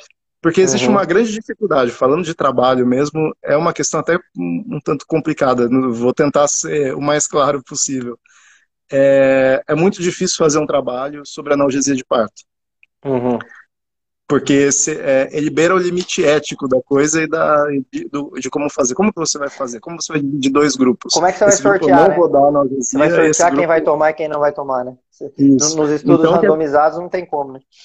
É, então muita gente falava assim, ah, então, a, a, e isso é muito comum, é muito comum dentro da, do cenário do, dos profissionais de humanização, essa fala é bastante comum, de que a anestesia gera uma cascata de intervenções, né? Que uhum. da anestesia vem ocitocina, da ocitocina vem fórceps, do fórceps vem cesárea e etc. Uhum. Da cesárea vem um mau desfecho para o bebê. Uhum. É, a grande questão é que qual que é o grande, a, a grande confusão da, dos trabalhos, né? É, a mulher que pede analgesia, aquela mulher que, que opta por analgesia e o que o trabalho computa como uma mulher que recebeu analgesia, ela pede analgesia por algum motivo. Uhum. E qual que é esse motivo, geralmente? Geralmente é um, um trabalho de parto mais longo, Uhum. Ou uma posição do bebê que, que já não é tão favorável, entendeu? Uhum. Então, uma, são posições que doem mais, que demoram mais. Isso faz é, com que o parto e, e muitas vezes mais. E muitas vezes a posição é, ruim é que está fazendo o parto demorar, né? Uma coisa leva a outra e Exato. tudo isso leva a dor, né? Leva a cansaço, né? É, e quando a gente vai computar isso, vai, vai colocar isso nos números, a gente vai falar, olha só, o trabalho de parto o, com analgesia tende a ser mais longo, tende a, a ter mais intervenções, tende a ter mais force, mas você não percebe que é isso, que a, a, já havia um viés de seleção ali do trabalho. As mulheres daquele grupo já eram mulheres que, evoluiriam com partos mais longos, com, com necessidade de ocitocina, etc, etc. É, inclusive, é... né, Rafa, tem casos onde a gente está com um parto que estava longo, extenuante, e ao tomar anestesia, é, abrevia-se até o tempo do parto em alguns casos, né? Talvez a pessoa estava tão travada, tão tensa, e a anestesia relaxou, e naquele caso específico ajuda o bebê nascer, né? E não necessariamente prolonga, né? As pessoas tendem a falar, ah, as contrações somem, né? De, dependendo de como você fizer a analgesia, a tendência é que as contrações aumentem, melhorem de, de qualidade, não diminuam, né? É, muitas que... vezes é porque a pessoa não vai sentir a contração, né? Por isso que parece é. que some, né? Mas se Isso for dada adrenalina, a adrenalina ela atua como um, um opositor ao ocitocina natural da mulher, né? Uhum, então, exatamente. É, quando você derruba essa adrenalina, que você tem um efeito maior da ocitocina natural da mulher. E é. uma melhora da qualidade da, da, da, contração. Uma coisa que é bem interessante, brother, e eu vivi na, na, na no meu treinamento é, em, em, uma das maternidades do SUS aqui de São Paulo. Forcep estava relacionado com analgesia. Sempre se falou isso, que a presença de analgesia de parto levava a um aumento do, da, da, da, chance de se usar o forceps, né? É. E, e, isso é um, é um problemão hoje em dia, pensando que o treinamento dos obstetras hoje é basicamente em cesárea, né? E o uso uhum. de forceps está cada vez mais é, caindo em desuso, né? As pessoas não treinam para isso, né? Uhum. E então, se aumentasse o risco de forceps seria um grande problema. O que é interessante é que uma análise posterior desse trabalho, que dizia sobre o forceps, né, uma, uma meta-análise de vários trabalhos é, que estudaram esse desfecho do forceps, notou que esse aumento só se dá em hospital-escola. Uhum. E não se dá em hospital assistencial. Entendi. Então, quer dizer o quê? Que a pessoa anestesiava para fazer o forceps. Para ensinar o E eu lembro, na minha, na minha formação de acontecer isso. Um médico que na sexta-feira ia ensinar o residente a fazer um force. Então ele uhum. selecionava uma mulher e aquela uma mulher, na semana inteira, era a mulher que ia ter o privilégio de receber analgesia de parto. Puxa vida, né? Que, que, que louco, né? Que troca, né? Troca, vai, receber anestesia, porém ela vai receber o force para o aluno aprender, né? E é difícil isso, né? E o aprendizado mesmo de obstetrícia, de anestesia obstétrica e, e, de humanização disso tudo, ele é, ele é complexo mesmo, né? Até porque mesmo na, na, humanizar um parto, que é tornar o ambiente mais tranquilo, só fazer as indicações corretas, e aí num, num ambiente universitário, às vezes é mais difícil isso, né? De você ter menos pessoas, ter menos. Então, o ambiente universitário realmente pega é, em algumas questões. E aí, aproveitando esse, esse assunto, uh, teve duas pessoas que perguntaram aqui, a Carlinha e a Larissa, que elas falaram é, um assunto que gira em torno do plano de parto, né? que seria, uh, se eu quiser anestesia no meu parto, o meu obstetra tem que estar ciente, né? E aí primeiro eu vou responder com o obstetra e a resposta é sim, óbvio que tem que estar ciente disso, porque não tem como uh, você, é, é, o, o, ideal é que todo mundo fale a mesma língua ali, não tem como você, ah, vou contratar um anestesista sem o obstetra saber, pode até ser que são pessoas que não se conheçam, mas uh, eles têm que saber, né? O, o, o plano de parto é um alinhamento de tudo que vai ser é, é, feito no parto em relação às expectativas e à realidade. Então, você vai planejar lá, primeiro eu quero um parto natural, plano B, se não der certo, eu quero um parto com alguma intervenção, sendo uma delas analgesia, e plano C, se não der certo, vamos fazer cesárea. Mas todo mundo tem que estar falando a mesma língua dessa equipe, seja uma equipe já premeditada, de pré-natal, ou uma equipe que você vai conhecer no dia, no plantão, e que você vai conversar, mas vale a pena sim conversar sobre tudo isso, né, Rafa? A gente treina, está num processo de treinamento aí diário com todas as equipes que a gente atende, né? Então, de, de tornar mais madura essa conversa, essa troca de experiência, sabe? Não é. é eu, eu, muito, eu recebo algumas mensagens do, do interior, de outras cidades, de outras. É, de outros lugares do Brasil, dizendo que, é, e o que eu noto, assim, do, da, do conteúdo do diálogo é que, de um lado, os obstetras estão falando, o anestesista, os anestesistas não sabem fazer aqui o que vocês fazem aí, e do uhum. outro lado, o anestesista falou, o obstetra não sabe guiar um trabalho de parto como os que você tem aí consegue, sabe? Pois então é. a gente ainda é, aqui a gente ainda está em treinamento. Eu considero que a gente está ainda sempre trocando ideias, assim, a gente está tentando criar esse, esse hábito de sempre no final de um trabalho de parto sentar e conversar sobre as impressões é que cada um teve sobre importante. o trabalho do outro, até para entender o trabalho do outro e conseguir é, tornar madura uma crítica, alguma coisa que você notou aí. Exatamente. E isso serve para tudo, né? Para qualquer melhora de serviços, de todos, não só na área de saúde, né? De as pessoas conversarem e é, lapidando esse trabalho. E nós, nós vamos nos aposentar aprendendo, né? O dia que a gente se aposentar, ainda a gente ainda vai estar aprendendo, e depois de aposentado a gente ainda vai aprender, né? A ideia é que a gente esteja sempre realmente aprendendo, né? Ó, a Adélia tá por aqui. Oi, Adélia. A Adélia é uma médica obstetra de Piracicaba, que foi uma das alunas do projeto Obstare, e ela falou assim: o Brasil precisa de mais anestesistas como você. E eu vou pegar essa frase dela, né? E eu concordo. Eu, por mim, eu multiplicava o Rafa e falava assim: ó, pá, pá, pá, faz clones do Rafa para todos os lugares. Mas, é, como é impossível fazer clone da mesma pessoa, porém, é possível fazer clone das ideias, né? Então, uh, por isso que existe o projeto Obstare, que é um curso para médicos, e espero que surjam outros projetos Obstares por aí também. Quanto mais cursos tiverem, mais é, grupos tiverem falando disso, treinando para isso e se atualizando para isso, mais a informação vai chegar, né? Porque é como o Rafa falou, ah, aqui o obstetra faz certo, o anestesista faz errado, ou ao contrário, aqui o anestesista faz certo, o obstetra faz errado. E a ideia é que todo mundo faça certo todo mundo chegue no mesmo resultado, né?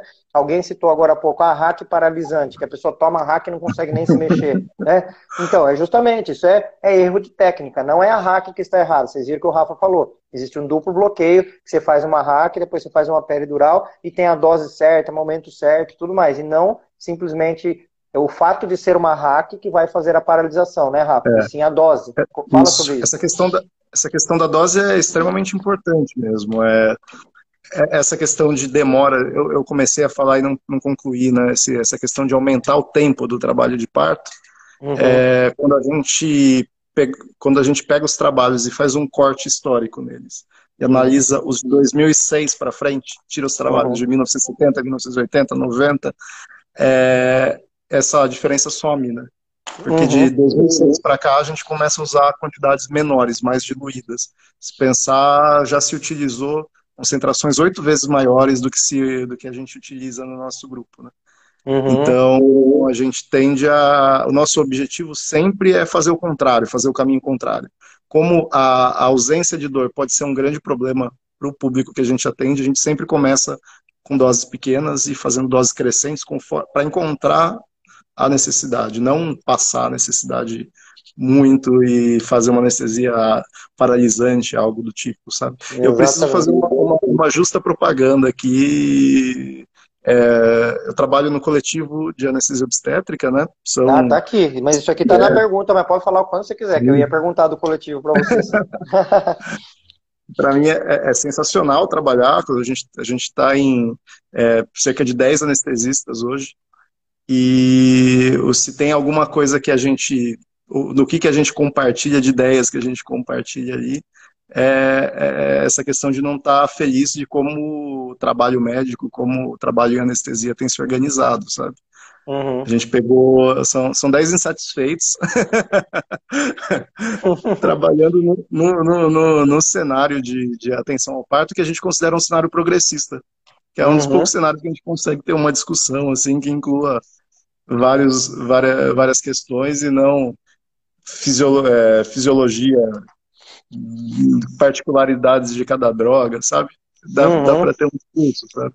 Então uhum. a gente é uma equipe ambientada para trabalhar com anestesia obstétrica e principalmente a gente trabalha ali 99% é com analgesia de parto para equipe, equipes humanizadas, né? Uhum. A gente uhum. tem uma luta, a gente para isso a gente precisa ter uma fazer a lição de casa aqui primeiro, né? Ter uma organização interna boa, né?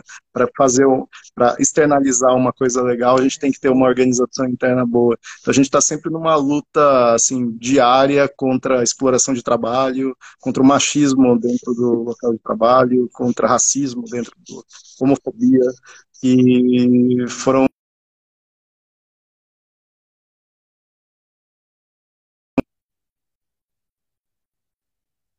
exatamente quem eles são, sabe?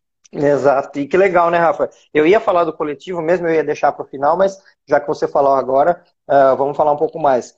Uh, eu conheci o Rafa há um certo tempo, no início, eu, eu atuava com médico anestesista de plantão, até pela logística que, que, que havia ali. Só que aí depois eu conheci o Rafa, já me encantei de primeira em relação às ideias dele e, e a prática que ele tinha com anestesia obstétrica.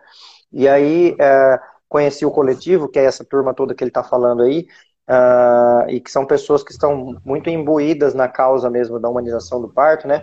Aí a nossa equipe passou a trabalhar com o coletivo deles também, e hoje a, a minha equipe ela tem em torno de 25 a 30% de analgesia de parto, né? Então a cada os números nossos da equipe, a gente tem mais ou menos a cada 100 partos, a gente tem 5 cesáreas, 95 partos normais, e desses 95 partos normais, em, em, torno de 25 com analgesia, daí somando mais as 5 cesáreas, acaba dando 30 casos com anestesia, né? E aí isso varia muito de equipe para equipe também. Mas o que eu queria falar uh, do coletivo de, de analgesia é que o sistema coletivo ele funciona muito bem, né, Rafa? As pessoas é, trocando ideias, homogeneizando as condutas e também por questão de disponibilidade, né? Porque não adianta uma pessoa só ficar disponível sete dias da semana, né? E sim uh, você ter um grupo que você chama. Então, para a turma que é de São Paulo, eu tenho recomendado sempre, turma eu digo, para os médicos obstetras que são de São Paulo, eu tenho recomendado sempre, falo, ó, fica de olho no coletivo, conversa com eles, começa a chamar eles, Obrigado. porque, é, porque realmente é um negócio diferenciado, assim, que depois que eu conheci, eu falei, meu Deus, achei, né? E aí, neste, nesse tema, inclusive, tem uma, uma questão aqui que foi falada, que é, é uh, sobre, sobre essa questão mesmo da, da, da, da, do perfil das pessoas, né? Que foi a ali, não, quem que foi mesmo? Bom, esqueci de anotar o nome aqui da pessoa, mas não, não lembro o nome. Mas ela falou assim: ah, aqui eu tive, eu tive uma cesárea, tive um parto normal e nos dois o anestesista foi extremamente grosso e estúpido comigo, né? E isso é péssimo, né? Porque daí não é só o anestesista, assim como o obstetra, assim como o pediatra, tem pessoas amáveis e pessoas odiáveis em todos os lugares, né? Seja na medicina, mas, é, seja na política, acho onde for. Uma coisa, já, já emendando nesse papo do coletivo, né, dessa organização do trabalho, eu acho que para além da questão individual, tem muito da questão estrutural mesmo do trabalho, sabe? Uhum. Então, uhum. é, eu já trabalhei em plantão, já trabalhei em plantão que você emenda oito cesáreas, uma atrás da outra, sabe? Sozinho, uhum. às vezes. Uhum. E por mais que a gente tente, por mais que a gente conscientemente, racionalmente fale, eu tenho que ser essa pessoa que está aqui, não tem nada a ver com isso, sabe? É uhum. muito difícil de fazer um trabalho de qualidade, de se entregar 100% a um trabalho pelo qual você é, é desvalorizado, sabe? Exatamente. Então, Exatamente. É, bem, uma, a estrutura do trabalho não respeita quem você é, sabe? Não uhum. respeita as suas ideias de onde você é, a pessoa individual que você é. Então, é, essa, essa forma de, de, nos organizarmos aí, de dividirmos o, o, trabalho, permite que a gente tem duas anestesistas puérperas agora, que tiveram bebês, estão em casa assistindo isso. É, a gente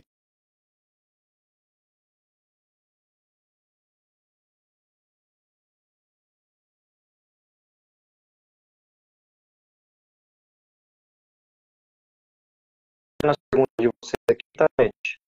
E vamos ver se voltou, voltou. Voltou, voltou. alguma coisa? Não, deu, deu para entender bem, Rafa. E, e, é bem essa questão, né, de vocês se unirem como um coletivo em prol de uma mesma ideia, de um mesmo trabalho, né, do apoio em relação à humanização do parto. Para nós, na área médica obstétrica também, Uh, parcerias ajudam muito a gente estar disponível, a gente conseguir ficar ali isso. sete dias da semana de plantão. E tudo isso que nós estamos falando está dentro de um tema que se chama setor suplementar da saúde e que no Brasil ele acaba se fazendo necessário porque o SUS ainda não dá conta, ou não sei se algum dia vai dar conta de, de tudo. Então surge o setor suplementar. É, foi feito, foi feito apesar de ter uma estrutura muito boa, eu ser muito fã do SUS e a favor de muitas coisas, mas realmente não dá conta de tudo e aí surge o setor suplementar. E dentro do setor suplementar entra uh, os trabalhos que a gente vai virando autônomo, né, nós autônomos, para conseguir usar as regras que a gente acha mais ideais e não ficar à mercê das regras da instituição e, e do hospital, né. É... Aí, Rafa, seguinte, a, a Gabriela MCF fez uma pergunta aqui que eu vou responder. Ela, eu, eu entendi a pergunta mais ou menos assim. Ela, acho que ela é estudante de medicina, pelo que eu entendi, onde que ela faria um, seria legal ela fazer uma residência é, que tivesse mais uma pegada humanizada. Eu vou falar da minha, você fala da sua.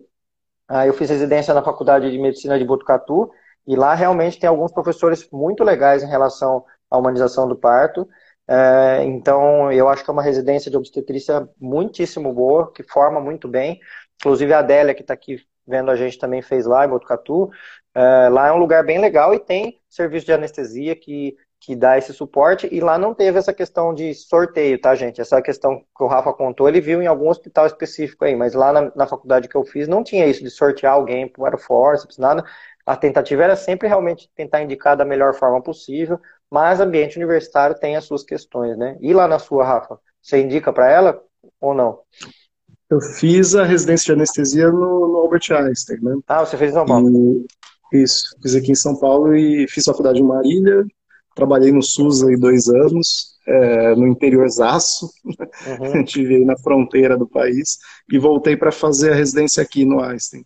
E no Einstein tive a oportunidade também de estar dentro da Miboi Mirim, que é uma maternidade de grande volume em São Paulo, e no Hospital Vila Santa Catarina, que é uma talvez a melhor maternidade do SUS que eu, que eu tive contato aí. Uhum. Que legal. É, eu ouço falar bem do Vila Santa Catarina também. E aí é legal. E também, é, para você, Gabriela, uh, o projeto Obstário que eu citei agora há pouco, ele também serve para estudantes de medicina, se você quiser fazer, tá? Inclusive, na turma passada tinha duas estudantes de medicina, próxima turma de 9 a 12 de outubro, e para você encontrar lá, o site é o www.projetoobstare.com.br e o Instagram é arroba Projeto Obstare. O Rafa também é um dos professores do curso do Projeto Obstare. Rafa, posso para mais perguntas? Teve uma pergunta que eu fiz lá na, na primeira parte da live e que ficou em aberto, que foi a, a Mona que fez essa pergunta, que é a pergunta sobre utilização de Clexane durante a gestação e aplicação de analgesia. E aí, então, a pergunta é essa: Clexane e analgesia tem alguma, alguma questão? Sim, sim. Para analgesia, para os bloqueios que a gente faz, tanto para hack quanto para peridural do bloqueio, ou, existem alguns cuidados com o Clexane. Tem que, tem um, existe um tempo entre a última dose do Clexane e a realização da, da do bloqueio e retirada e manipulação do catéter e tudo. Uhum. Então, o que geralmente a gente faz, e é, isso a equipe inteira faz, é, o obstetra coordena, uhum. é suspender o Clexane ali nas vésperas e, se necessário, alterar para outro anticoagulante que seja é, que tenha um tempo mais curto de intervalo entre a dose e o, e o bloqueio. E se acontecer dela entrar em trabalho de parto e ela, e ela tomou o Clexane? E aí? a gente tenta evitar o bloqueio, né? A gente vai para esses outros métodos que a gente discutiu. A gente, todos os métodos não farmacológicos, eles ganham, dobram de importância, né? Mas a uhum. gente tenta, vai tentar usar venosa e gás quando preciso. O, o, o risco maior o, é, é o, o, duplo bloqueio é um procedimento com poucos riscos, né? Eu vi alguém perguntando de cefaleia. Cefaleia uhum. é um risco comum. É, então, acontece entre... É, quem perguntou foi cada... a Madá, que perguntou da cefaleia. É. A Madá, ela é doula e ela faz parte da, da turma de, de, do grupo de doulas que eu, que eu faço mentoria em relação à obstetrícia. Então, eu já tinha anotado a pergunta dela aqui. Então, vai lá, Madá, essa é para você. Cefaleia pós-hack, e aí? Cefaleia é comum, embora não seja tão comum quando, quanto era comum na época da, das nossas mães, avós, sabe? É, uhum ela se dá pela perfuração da dura, do saco que reveste a, a, a medula, né? E antes, uhum. para fazer hack, a gente perfura. E antes se perfurava com uma agulha muito grossa. Hoje se perfura com uma agulha que é finíssima. O que joga para uma hack simples, o risco para um para um para 10 mil é, é, raro, mas acontece. Uhum. No cenário de obstetrícia é mais comum. É mais comum, até porque a gente faz, é, por algumas questões fisiológicas ali do, dos tecidos mesmo, mas porque a gente também faz o, essa hack num cenário agitado, né? De dor, uhum. de que a pessoa não consegue uhum. ficar completamente parada, né? A gente tem que fazer a, a, o procedimento de forma rápida também. Uhum. Então, acontece com um pouco, uma frequência um pouco maior, de 1 para 3, no duplo bloqueio de 1 para 300, até 1 para 60, se não me engano. É, depende, então, depende de como foi a situação, né?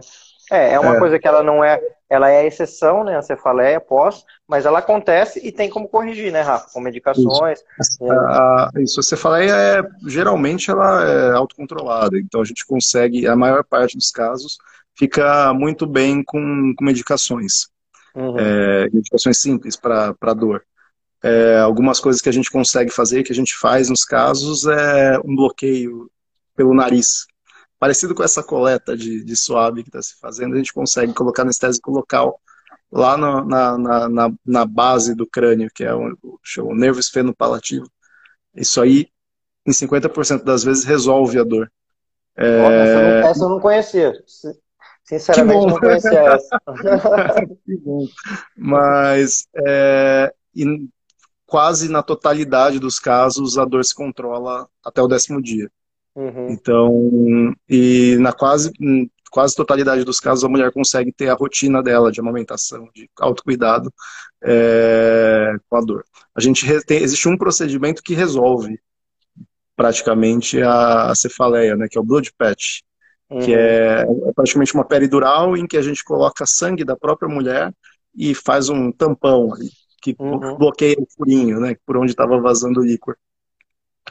E esse blood patch resolve 99% dos casos, e quando não resolve, você consegue fazer outro, e então, é, que tem a mesma efetividade, 99%. Então, mas a gente guarda esse blood patch para dores que duram, que se prolongam, ou dores que incapacitam a mulher de ter suas atividades do dia a dia. Certo. Ô, Rafa, e uma, uma, uma prevenção, o Eglerson está perguntando assim, ó, não levantar a cabeça seria um cuidado? Eu, quando saí da residência, eu já, já tinha uma conduta que era assim, ó, tem que ficar seis horas deitado, depois pode levantar. Só que aí eu fui para um hospital que não era universitário e lá era obrigado a ficar 12 horas. Então a mulher ficava 12 horas deitada e não podia levantar. Eu estava esperando que ele falasse, não, lá eles falaram que não tinha nada a ver. Não, piorou, né? Piorou. Era 12 horas e eu não conseguia lidar com isso, eu não conseguia mudar isso. As pacientes que eu atendia tinham que ficar 12 horas deitada. E aí? Não, não faz disso? sentido. Não faz sentido. Até hum. para até na questão da mulher com dor que desenvolveu cefaleia pós que essa questão do repouso tem sido questionada, sabe? Uhum.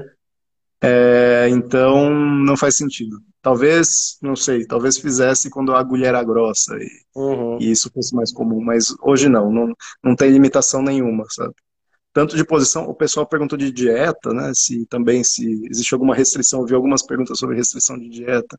Isso uhum. vai depender muito do hospital que está que, que tá atendendo. Alguns hospitais são bem restritos aqui em São Paulo, algumas maternidades uhum. grandes são bem restritas enquanto dieta, e mas para o, o, risco para a obstetrícia é muito pequeno que justifique fazer um jejum. Né?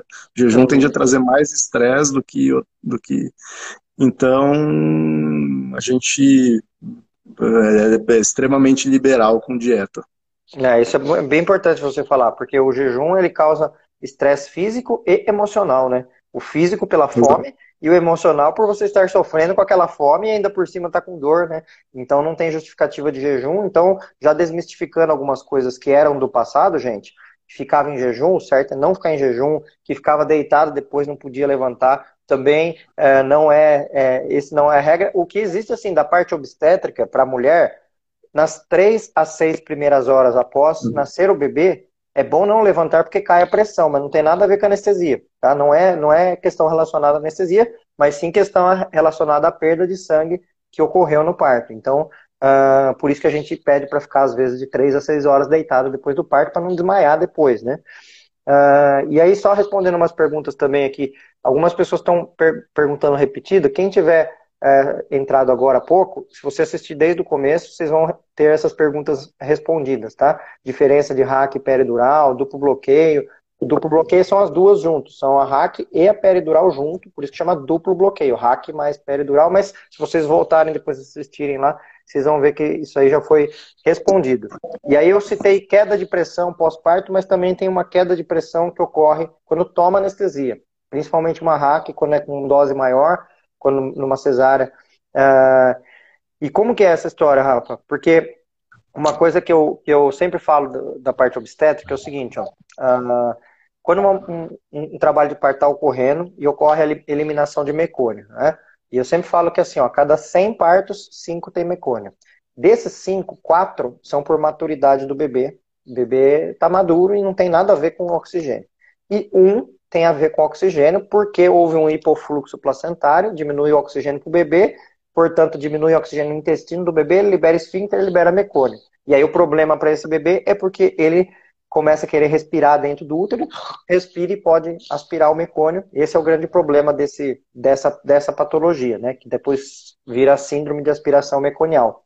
Porém, naqueles quatro casos de maturidade, onde tinha mecônio lá dentro e algum obstetra resolve fazer uma cesárea inadvertidamente, apenas com a desculpa de que é o mecônio que tem que é, ser a indicação de cesárea, e este bebê estava bem, Porém, ele vai para uma cesárea, ele vai tomar uma hack, a mulher vai tomar uma hack e vai cair a pressão. E vai cair a pressão dessa mulher, vai fazer hipofluxo placentário e vai fazer hipóxia para o bebê, e esse bebê pode aspirar um mecônio que ele não teria aspirado se tivesse nascido de parto normal. Né?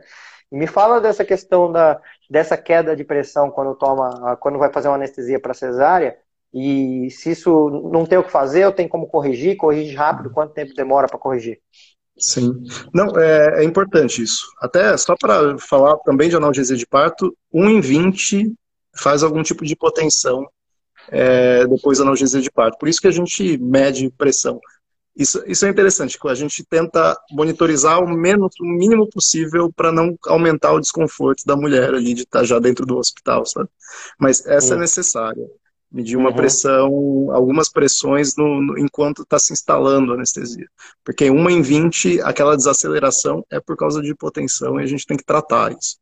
Para uhum. cesárea, é praticamente todas. Todas as mulheres vão desenvolver hipotensão logo após a, a, a instalação do, do bloqueio. São duas coisas, né? A instalação do bloqueio e o decúbito, deitar com o útero comprimindo o, retorno do, do, do sangue do, dos membros uhum. inferiores para o coração.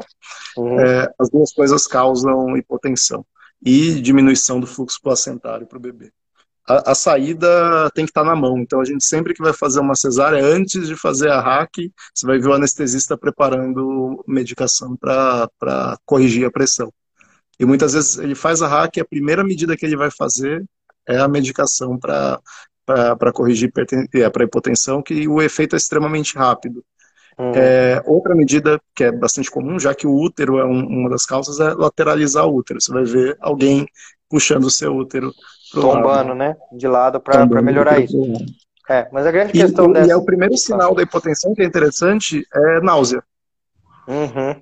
Você vai ver. É, é, e você vai ver o quanto, quanto é comum nas cesáreas poucas, ainda bem que você faz, de, da, da, gestante da mulher desenvolver náusea e vômito durante, né? A principal causa é hipofluxo cerebral causando, uhum. causando náusea e vômito. É, isso vale, gente, para todo para toda queda de pressão que ocorre na vida, é, inclusive na gestação, normalmente na transição do segundo para o terceiro trimestre, que é na faixa de 28 semanas, que é onde a placenta está terminando de se adaptar, é comum ter queda de pressão e sentir enjoo, tontura tal. Mas uma coisa bem importante sobre a pressão é não tenham medo de pressão baixa. Tá? A gente tem medo de pressão alta. Pressão baixa, tanto naturalmente o corpo corrige isso, quanto se precisar, no caso de uma cesárea, medicações rápidas ali para corrigir. Então a gente tem muito mais medo da pressão alta do que da pressão baixa, porém, na cesárea tem o que eu falei, né? Se é um bebê que meconiou, estava tudo bem, se cair demais a pressão uh, da mulher, pode ser que aconteça uma aspiração meconial devido a essa queda de pressão. E aí, eu estava falando, numa outra fala minha aqui, eu estava dizendo é, da primeira pergunta que eu falo para o pediatra fazer, né? E uh, aí eu vou passar para você a bola agora, uh, de qual é a primeira pergunta que o anestesista tem que fazer. Eu não quero te colocar em maus lençóis caso você não acerte, mas tá tudo tá, tá valendo. Porque a gente nunca falou desse assunto, né?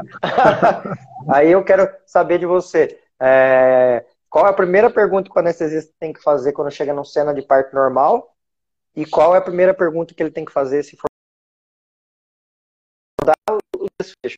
Ou, aliás, vou falar qual é a primeira pergunta que normalmente fazem, tá? Para já falar que não é essa. A primeira pergunta que o anestesista me faz é quantos centímetros de dilatação está?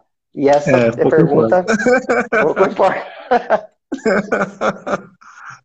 pouco importa. E aí? É, eu, algumas perguntas assim que a gente, é, algumas questões que a gente tem que saber depois de saber o nome da pessoa. Uma questão que eu sempre pergunto é, é, você você sabe o que a gente vai fazer, sabe? Essa é a primeira coisa, sabe? Alguém não digo para é, não digo tanto para mulher, mas a pergunta para a hora que a gente vai ah, passar ah, o caso. Obstetra e anestesista. O que o que é interessante saber do caso? Então, o que é interessante, o que a gente tem praticado bastante é perguntar para o obstetra o que, que ele quer com a gente ali, sabe? É, porque isso modifica a nossa técnica, inclusive, o que, que a gente vai fazer. Se a gente, às vezes a gente, ah, o que eu quero, o que eu preciso aqui é que ela durma. E ela vai dormir por horas, três horas, quatro horas. Para é, vocês, verem, é, vocês verem o, por que, que eu gosto tanto do Rafa e por que, que a gente bate tantas ideias. Porque essa é exatamente a pergunta que o anestesista tem que fazer na hora que chega no parto. E não quantos centímetros está de dilatação. Porque, em primeiro lugar, que o, o saber quantos centímetros está não vai mudar em nada a informação do que vai ser feito. Né? Porque pode ser que esteja com 9 centímetros e demora ainda 6 horas para nascer, ou pode ser que esteja com 6 centímetros e nasce daqui uma hora. Então, isso não importa. O que importa é, é isso, né? Eu achei bem legal você falar do nome, né? Lógico, a primeira coisa de toda é saber quem é aquela pessoa que está ali, né? Uh, já homenageando o Pat Adams, que é um médico que nos ensinou bastante isso em relação a vamos saber o nome das pessoas e vamos entender quem é aquela pessoa para depois a gente pensar se a gente tratar uma doença, ora a gente vai ganhar, ora a gente vai perder se a gente tratar um ser humano, a gente sempre vai ganhar, né? Que esse é um dos lemas do Pat Adams. Então esse é o primeiro ponto. Mas o segundo ponto é isso, né? Que faz parte da transdisciplinaridade, que são as pessoas se conversarem e falar o que está acontecendo aí, o que, que vai ser feito, né? É, e não quantos centímetros está de dilatação. E a pergunta da cesárea seria do mecônio, se tem mecônio ou não tem. Porque se tem mecônio, e cai demais a pressão da mulher, a, a pressa para subir essa pressão é, é, é, tem que ser mais rápida para não dar hipofluxo placentário, né? Então, Sim. esse é um ponto chave, assim, que eu sempre to toco nessas teclas, uh, bato nessas teclas em relação a, a, essa, né, esse cruzamento das pessoas aí, obstetra e anestesista. Rafa, Estamos uh, quase terminando aqui. Na verdade, a gente já passou até 40 minutos do combinado, mas a conversa está ótima, né? Para mim, esse assunto eu gosto de conversar para caramba. Espero que na, nas próximas tenha uma cerveja que a gente possa estar pessoalmente junto, né? Para gente, a gente conversar. É, aí, só para finalizar um tema aqui, que eu juntei algumas coisas. Uh, que esse tema uh, existe parto sem dor, né? Para quem não pegou o começo, a gente já estava dizendo que até existe, mas não é o certo, né? Não é a ideia não é bloquear totalmente a pessoa, e sim que a pessoa participe de forma autônoma do seu parto, né? Ah, assim como esse é o tema principal da humanização do parto, que é quem é o protagonista do parto? É a mulher e o bebê, esses que são as pessoas. Então a indicação da analgesia vai ser sempre uma, uma vai ter uma participação importantíssima da decisão da mulher em tomar analgesia e não quantos centímetros está de dilatação, né? Falamos aí das opções endovenosa, gás, duplo bloqueio local, falamos das possíveis intercorrências que podem ter e tudo mais. Mas uma coisa que eu acho que é bem importante também a gente falar é que a cesárea eletiva marcada, por mais que não tenha dor na hora da cesárea, porque ela tomou anestesia, tem muita dor depois da cesárea, né, Rafa? Muita, muita. E aí, como que é, você vê isso? É, exato, muita gente fala isso, né? Muita gente procura a cesárea por não ter, por não ter, por não querer fugir da dor, né? Mas o é, é marcante a diferença do pós-operatório, né? Cesárea é. é uma cirurgia aí de grande, sabe? Com, com lesão tecidual num, num, num segmento ali do, do corpo por onde passa nervos e então ninguém fala sobre dor crônica pós-cesárea. Ninguém uhum. fala, nem o médico Exatamente. que vai empurrar para a cesárea fala sobre dor crônica, que é muito mais comum do que a gente pensa, sabe? Tô, é. É, é, esse, é o, é, esse é o tema que eu quero pesquisar, inclusive. É, qual a incidência dessa dor no, no, primeiro mês, no segundo mês, no primeiro ano. Outro tema que é bastante comum e pouca gente diz é dispareunia, né? Dor na relação sexual pós-cesárea, pós e que às vezes fica para a vida e ninguém comenta exatamente, isso. Exatamente. É, e, Enquanto a e essa do parto vaginal, a gente vê a pessoa indo para casa tranquila no dia seguinte, é. se for e, é, e essa dispareunia é, tem muito a ver com questões aqui, ó. Tem muito a ver com não é não é não é tanto física a questão, né? é complexo esse tema. Inclusive, eu é vou, total, falar, eu vou falar desse tema na, na quarta-feira que vem com uma sexóloga que vai participar comigo da live. nós vamos falar desses assuntos, né? Sexo após ter um filho, né? Tanto para o homem quanto para a mulher e tudo mais. Mas é, uma questão que pega muito né, na cesárea marcada, se a gente fizer cesárea marcada numa cachorrinha e colocar os filhotinhos para mamar, ela rejeita o filhotinho. Por quê? Primeiro que ela não sabe quem são aquelas, aqueles seres ali, de onde vieram, porque ela não sentiu passar por ela. E segundo, que ela tá com dor da cirurgia. E aí aqueles filhotinhos lá mamando, ela quer que eles, que eles sumam dali, né? Então, as dores pós-cesárea, elas dificultam muito para a mulher é, é, toda essa, essa carga puerperal que é amamentar, cuidar, e dar banho e, e, e, tudo isso. Então, ela muitas vezes vai precisar de ajudas para isso, né? Por ter dor, e muito pouco se fala da dor pós a cesárea, né? E o que acontece, eu sempre digo assim, ó, que a dor a prazo, ela é mais barata que a dor à vista, né? Porque na hora que a dor do parto, por que, que ela é mais barata do que a dor à vista da cesárea? Por, primeiro porque a dor do parto, ela tem motivos é, biológicos para ela acontecer, para a mulher passar por aquilo e para ter o, o, o, seu bebê no final. E a dor da cesárea não, é uma dor que é uma sujeira embaixo do tapete. Né? Tá ali a dor e você não está tendo benefício nenhum com aquela dor, você não vai ganhar nada com aquela dor, né? Então é só uma coisa, é uma coisa ruim. É, e aí, olha que curioso, né? A pessoa que não tomou nem um, uma gota de nenhuma medicação a gravidez inteira porque estava grávida, no pós-cesárea, tem que ficar tomando remédio de 8 em 8 horas na amamentação para tirar essa dor, né? E que também não é legal, né? Mas é o que tem para hoje, não tem outro jeito, né? Vai ficar doendo a cesárea depois, né? E tem um trabalho, Rafa, de uma enfermeira obstetra, que ela fez de TCC dela, que era, ela foi num posto de saúde e com o tempo ela foi entrevistando mulheres que tinham parto normal e cesárea a mesma mulher. Então ela fazia essa triagem, deixa eu achar aí quem teve normal e cesárea. E ela fez quatro perguntas para essa mulher. É, qual doeu mais? Qual ela sofreu mais? qual ela faria de novo e qual ela indicaria para uma filha dela, né? E ela chegou no total de 100 mulheres a serem entrevistadas e na somatória final dela, é, eu não me lembro exatamente os números, mas todos os quatro davam acima de 95% de, de indicação para o lado do parto normal. Ou seja, é, é, qual doeu mais? Cesárea. Qual ela sofreu mais? Cesárea. Qual ela ela faria de novo parto normal. Qual ela indicaria para a mulher, para a filha dela, parto normal? Porque a melhor pessoa a ser perguntada sobre isso, né, em relação a qual doeu mais, qual você faria de novo, é a mulher que passou pelas duas situações, né? Lógico que vão ter casos e casos, tem mulher que vai ter sido melhor a cesárea do que o normal, mas em geral o que a gente vê é que passar pelo trabalho de parto muitas vezes tem muitos benefícios para essa mulher e é o que ela vai escolher de novo e vai acabar indicando para outras mulheres, né, Rafa? Bom, é, falamos de praticamente tudo aqui. Deve ter ficado alguma outra pergunta para trás, faz parte. Né, os temas nunca se esgotam. Esse tema que a gente está falando aqui dá um, um livro inteiro, né, Rafa? Não é só.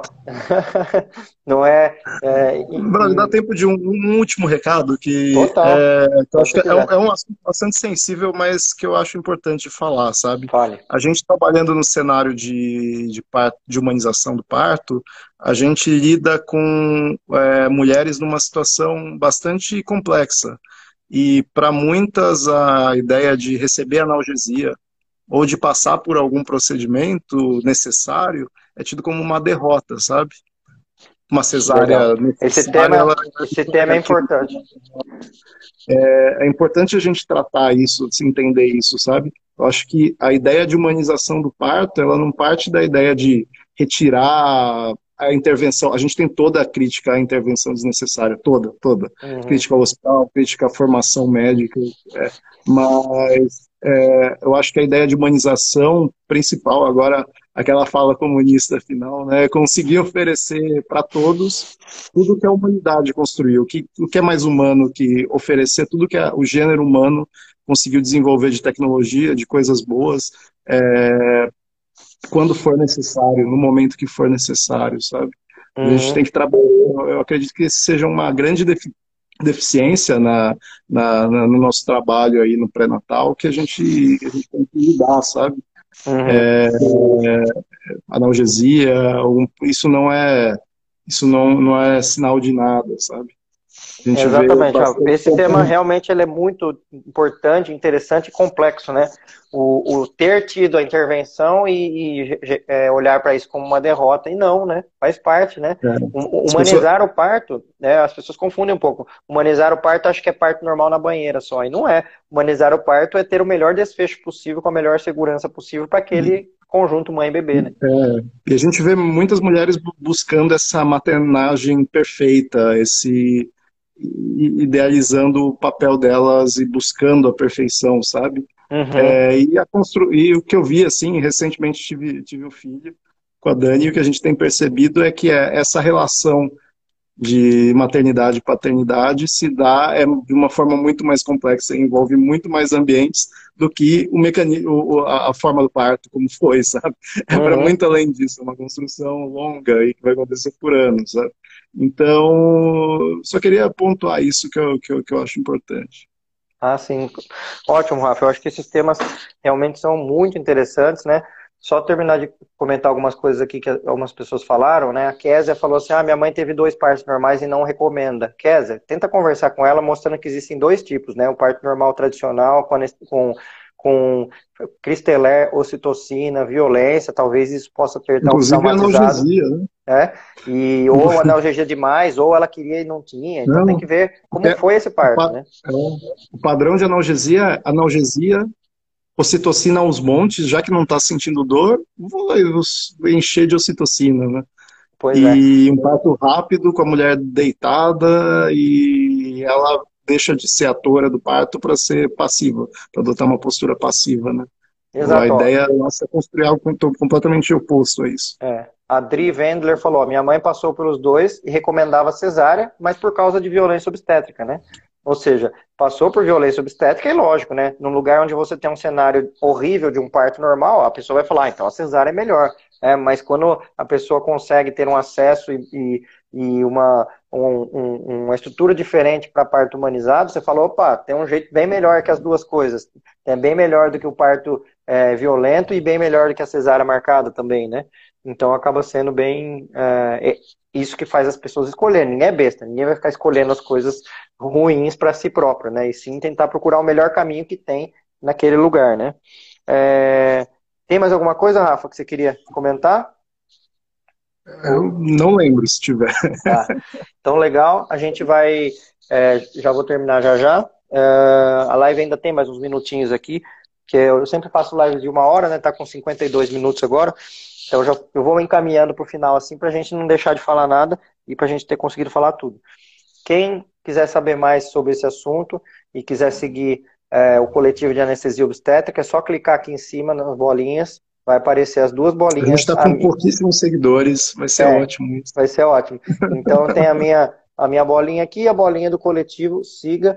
Uh, quem quiser seguir o Rafa, Rafael Romero, né, Rafa? Você tem Instagram também, seu? Tenho, Rafael Takamitsu Romero. Rafael Takamitsu Romero, é.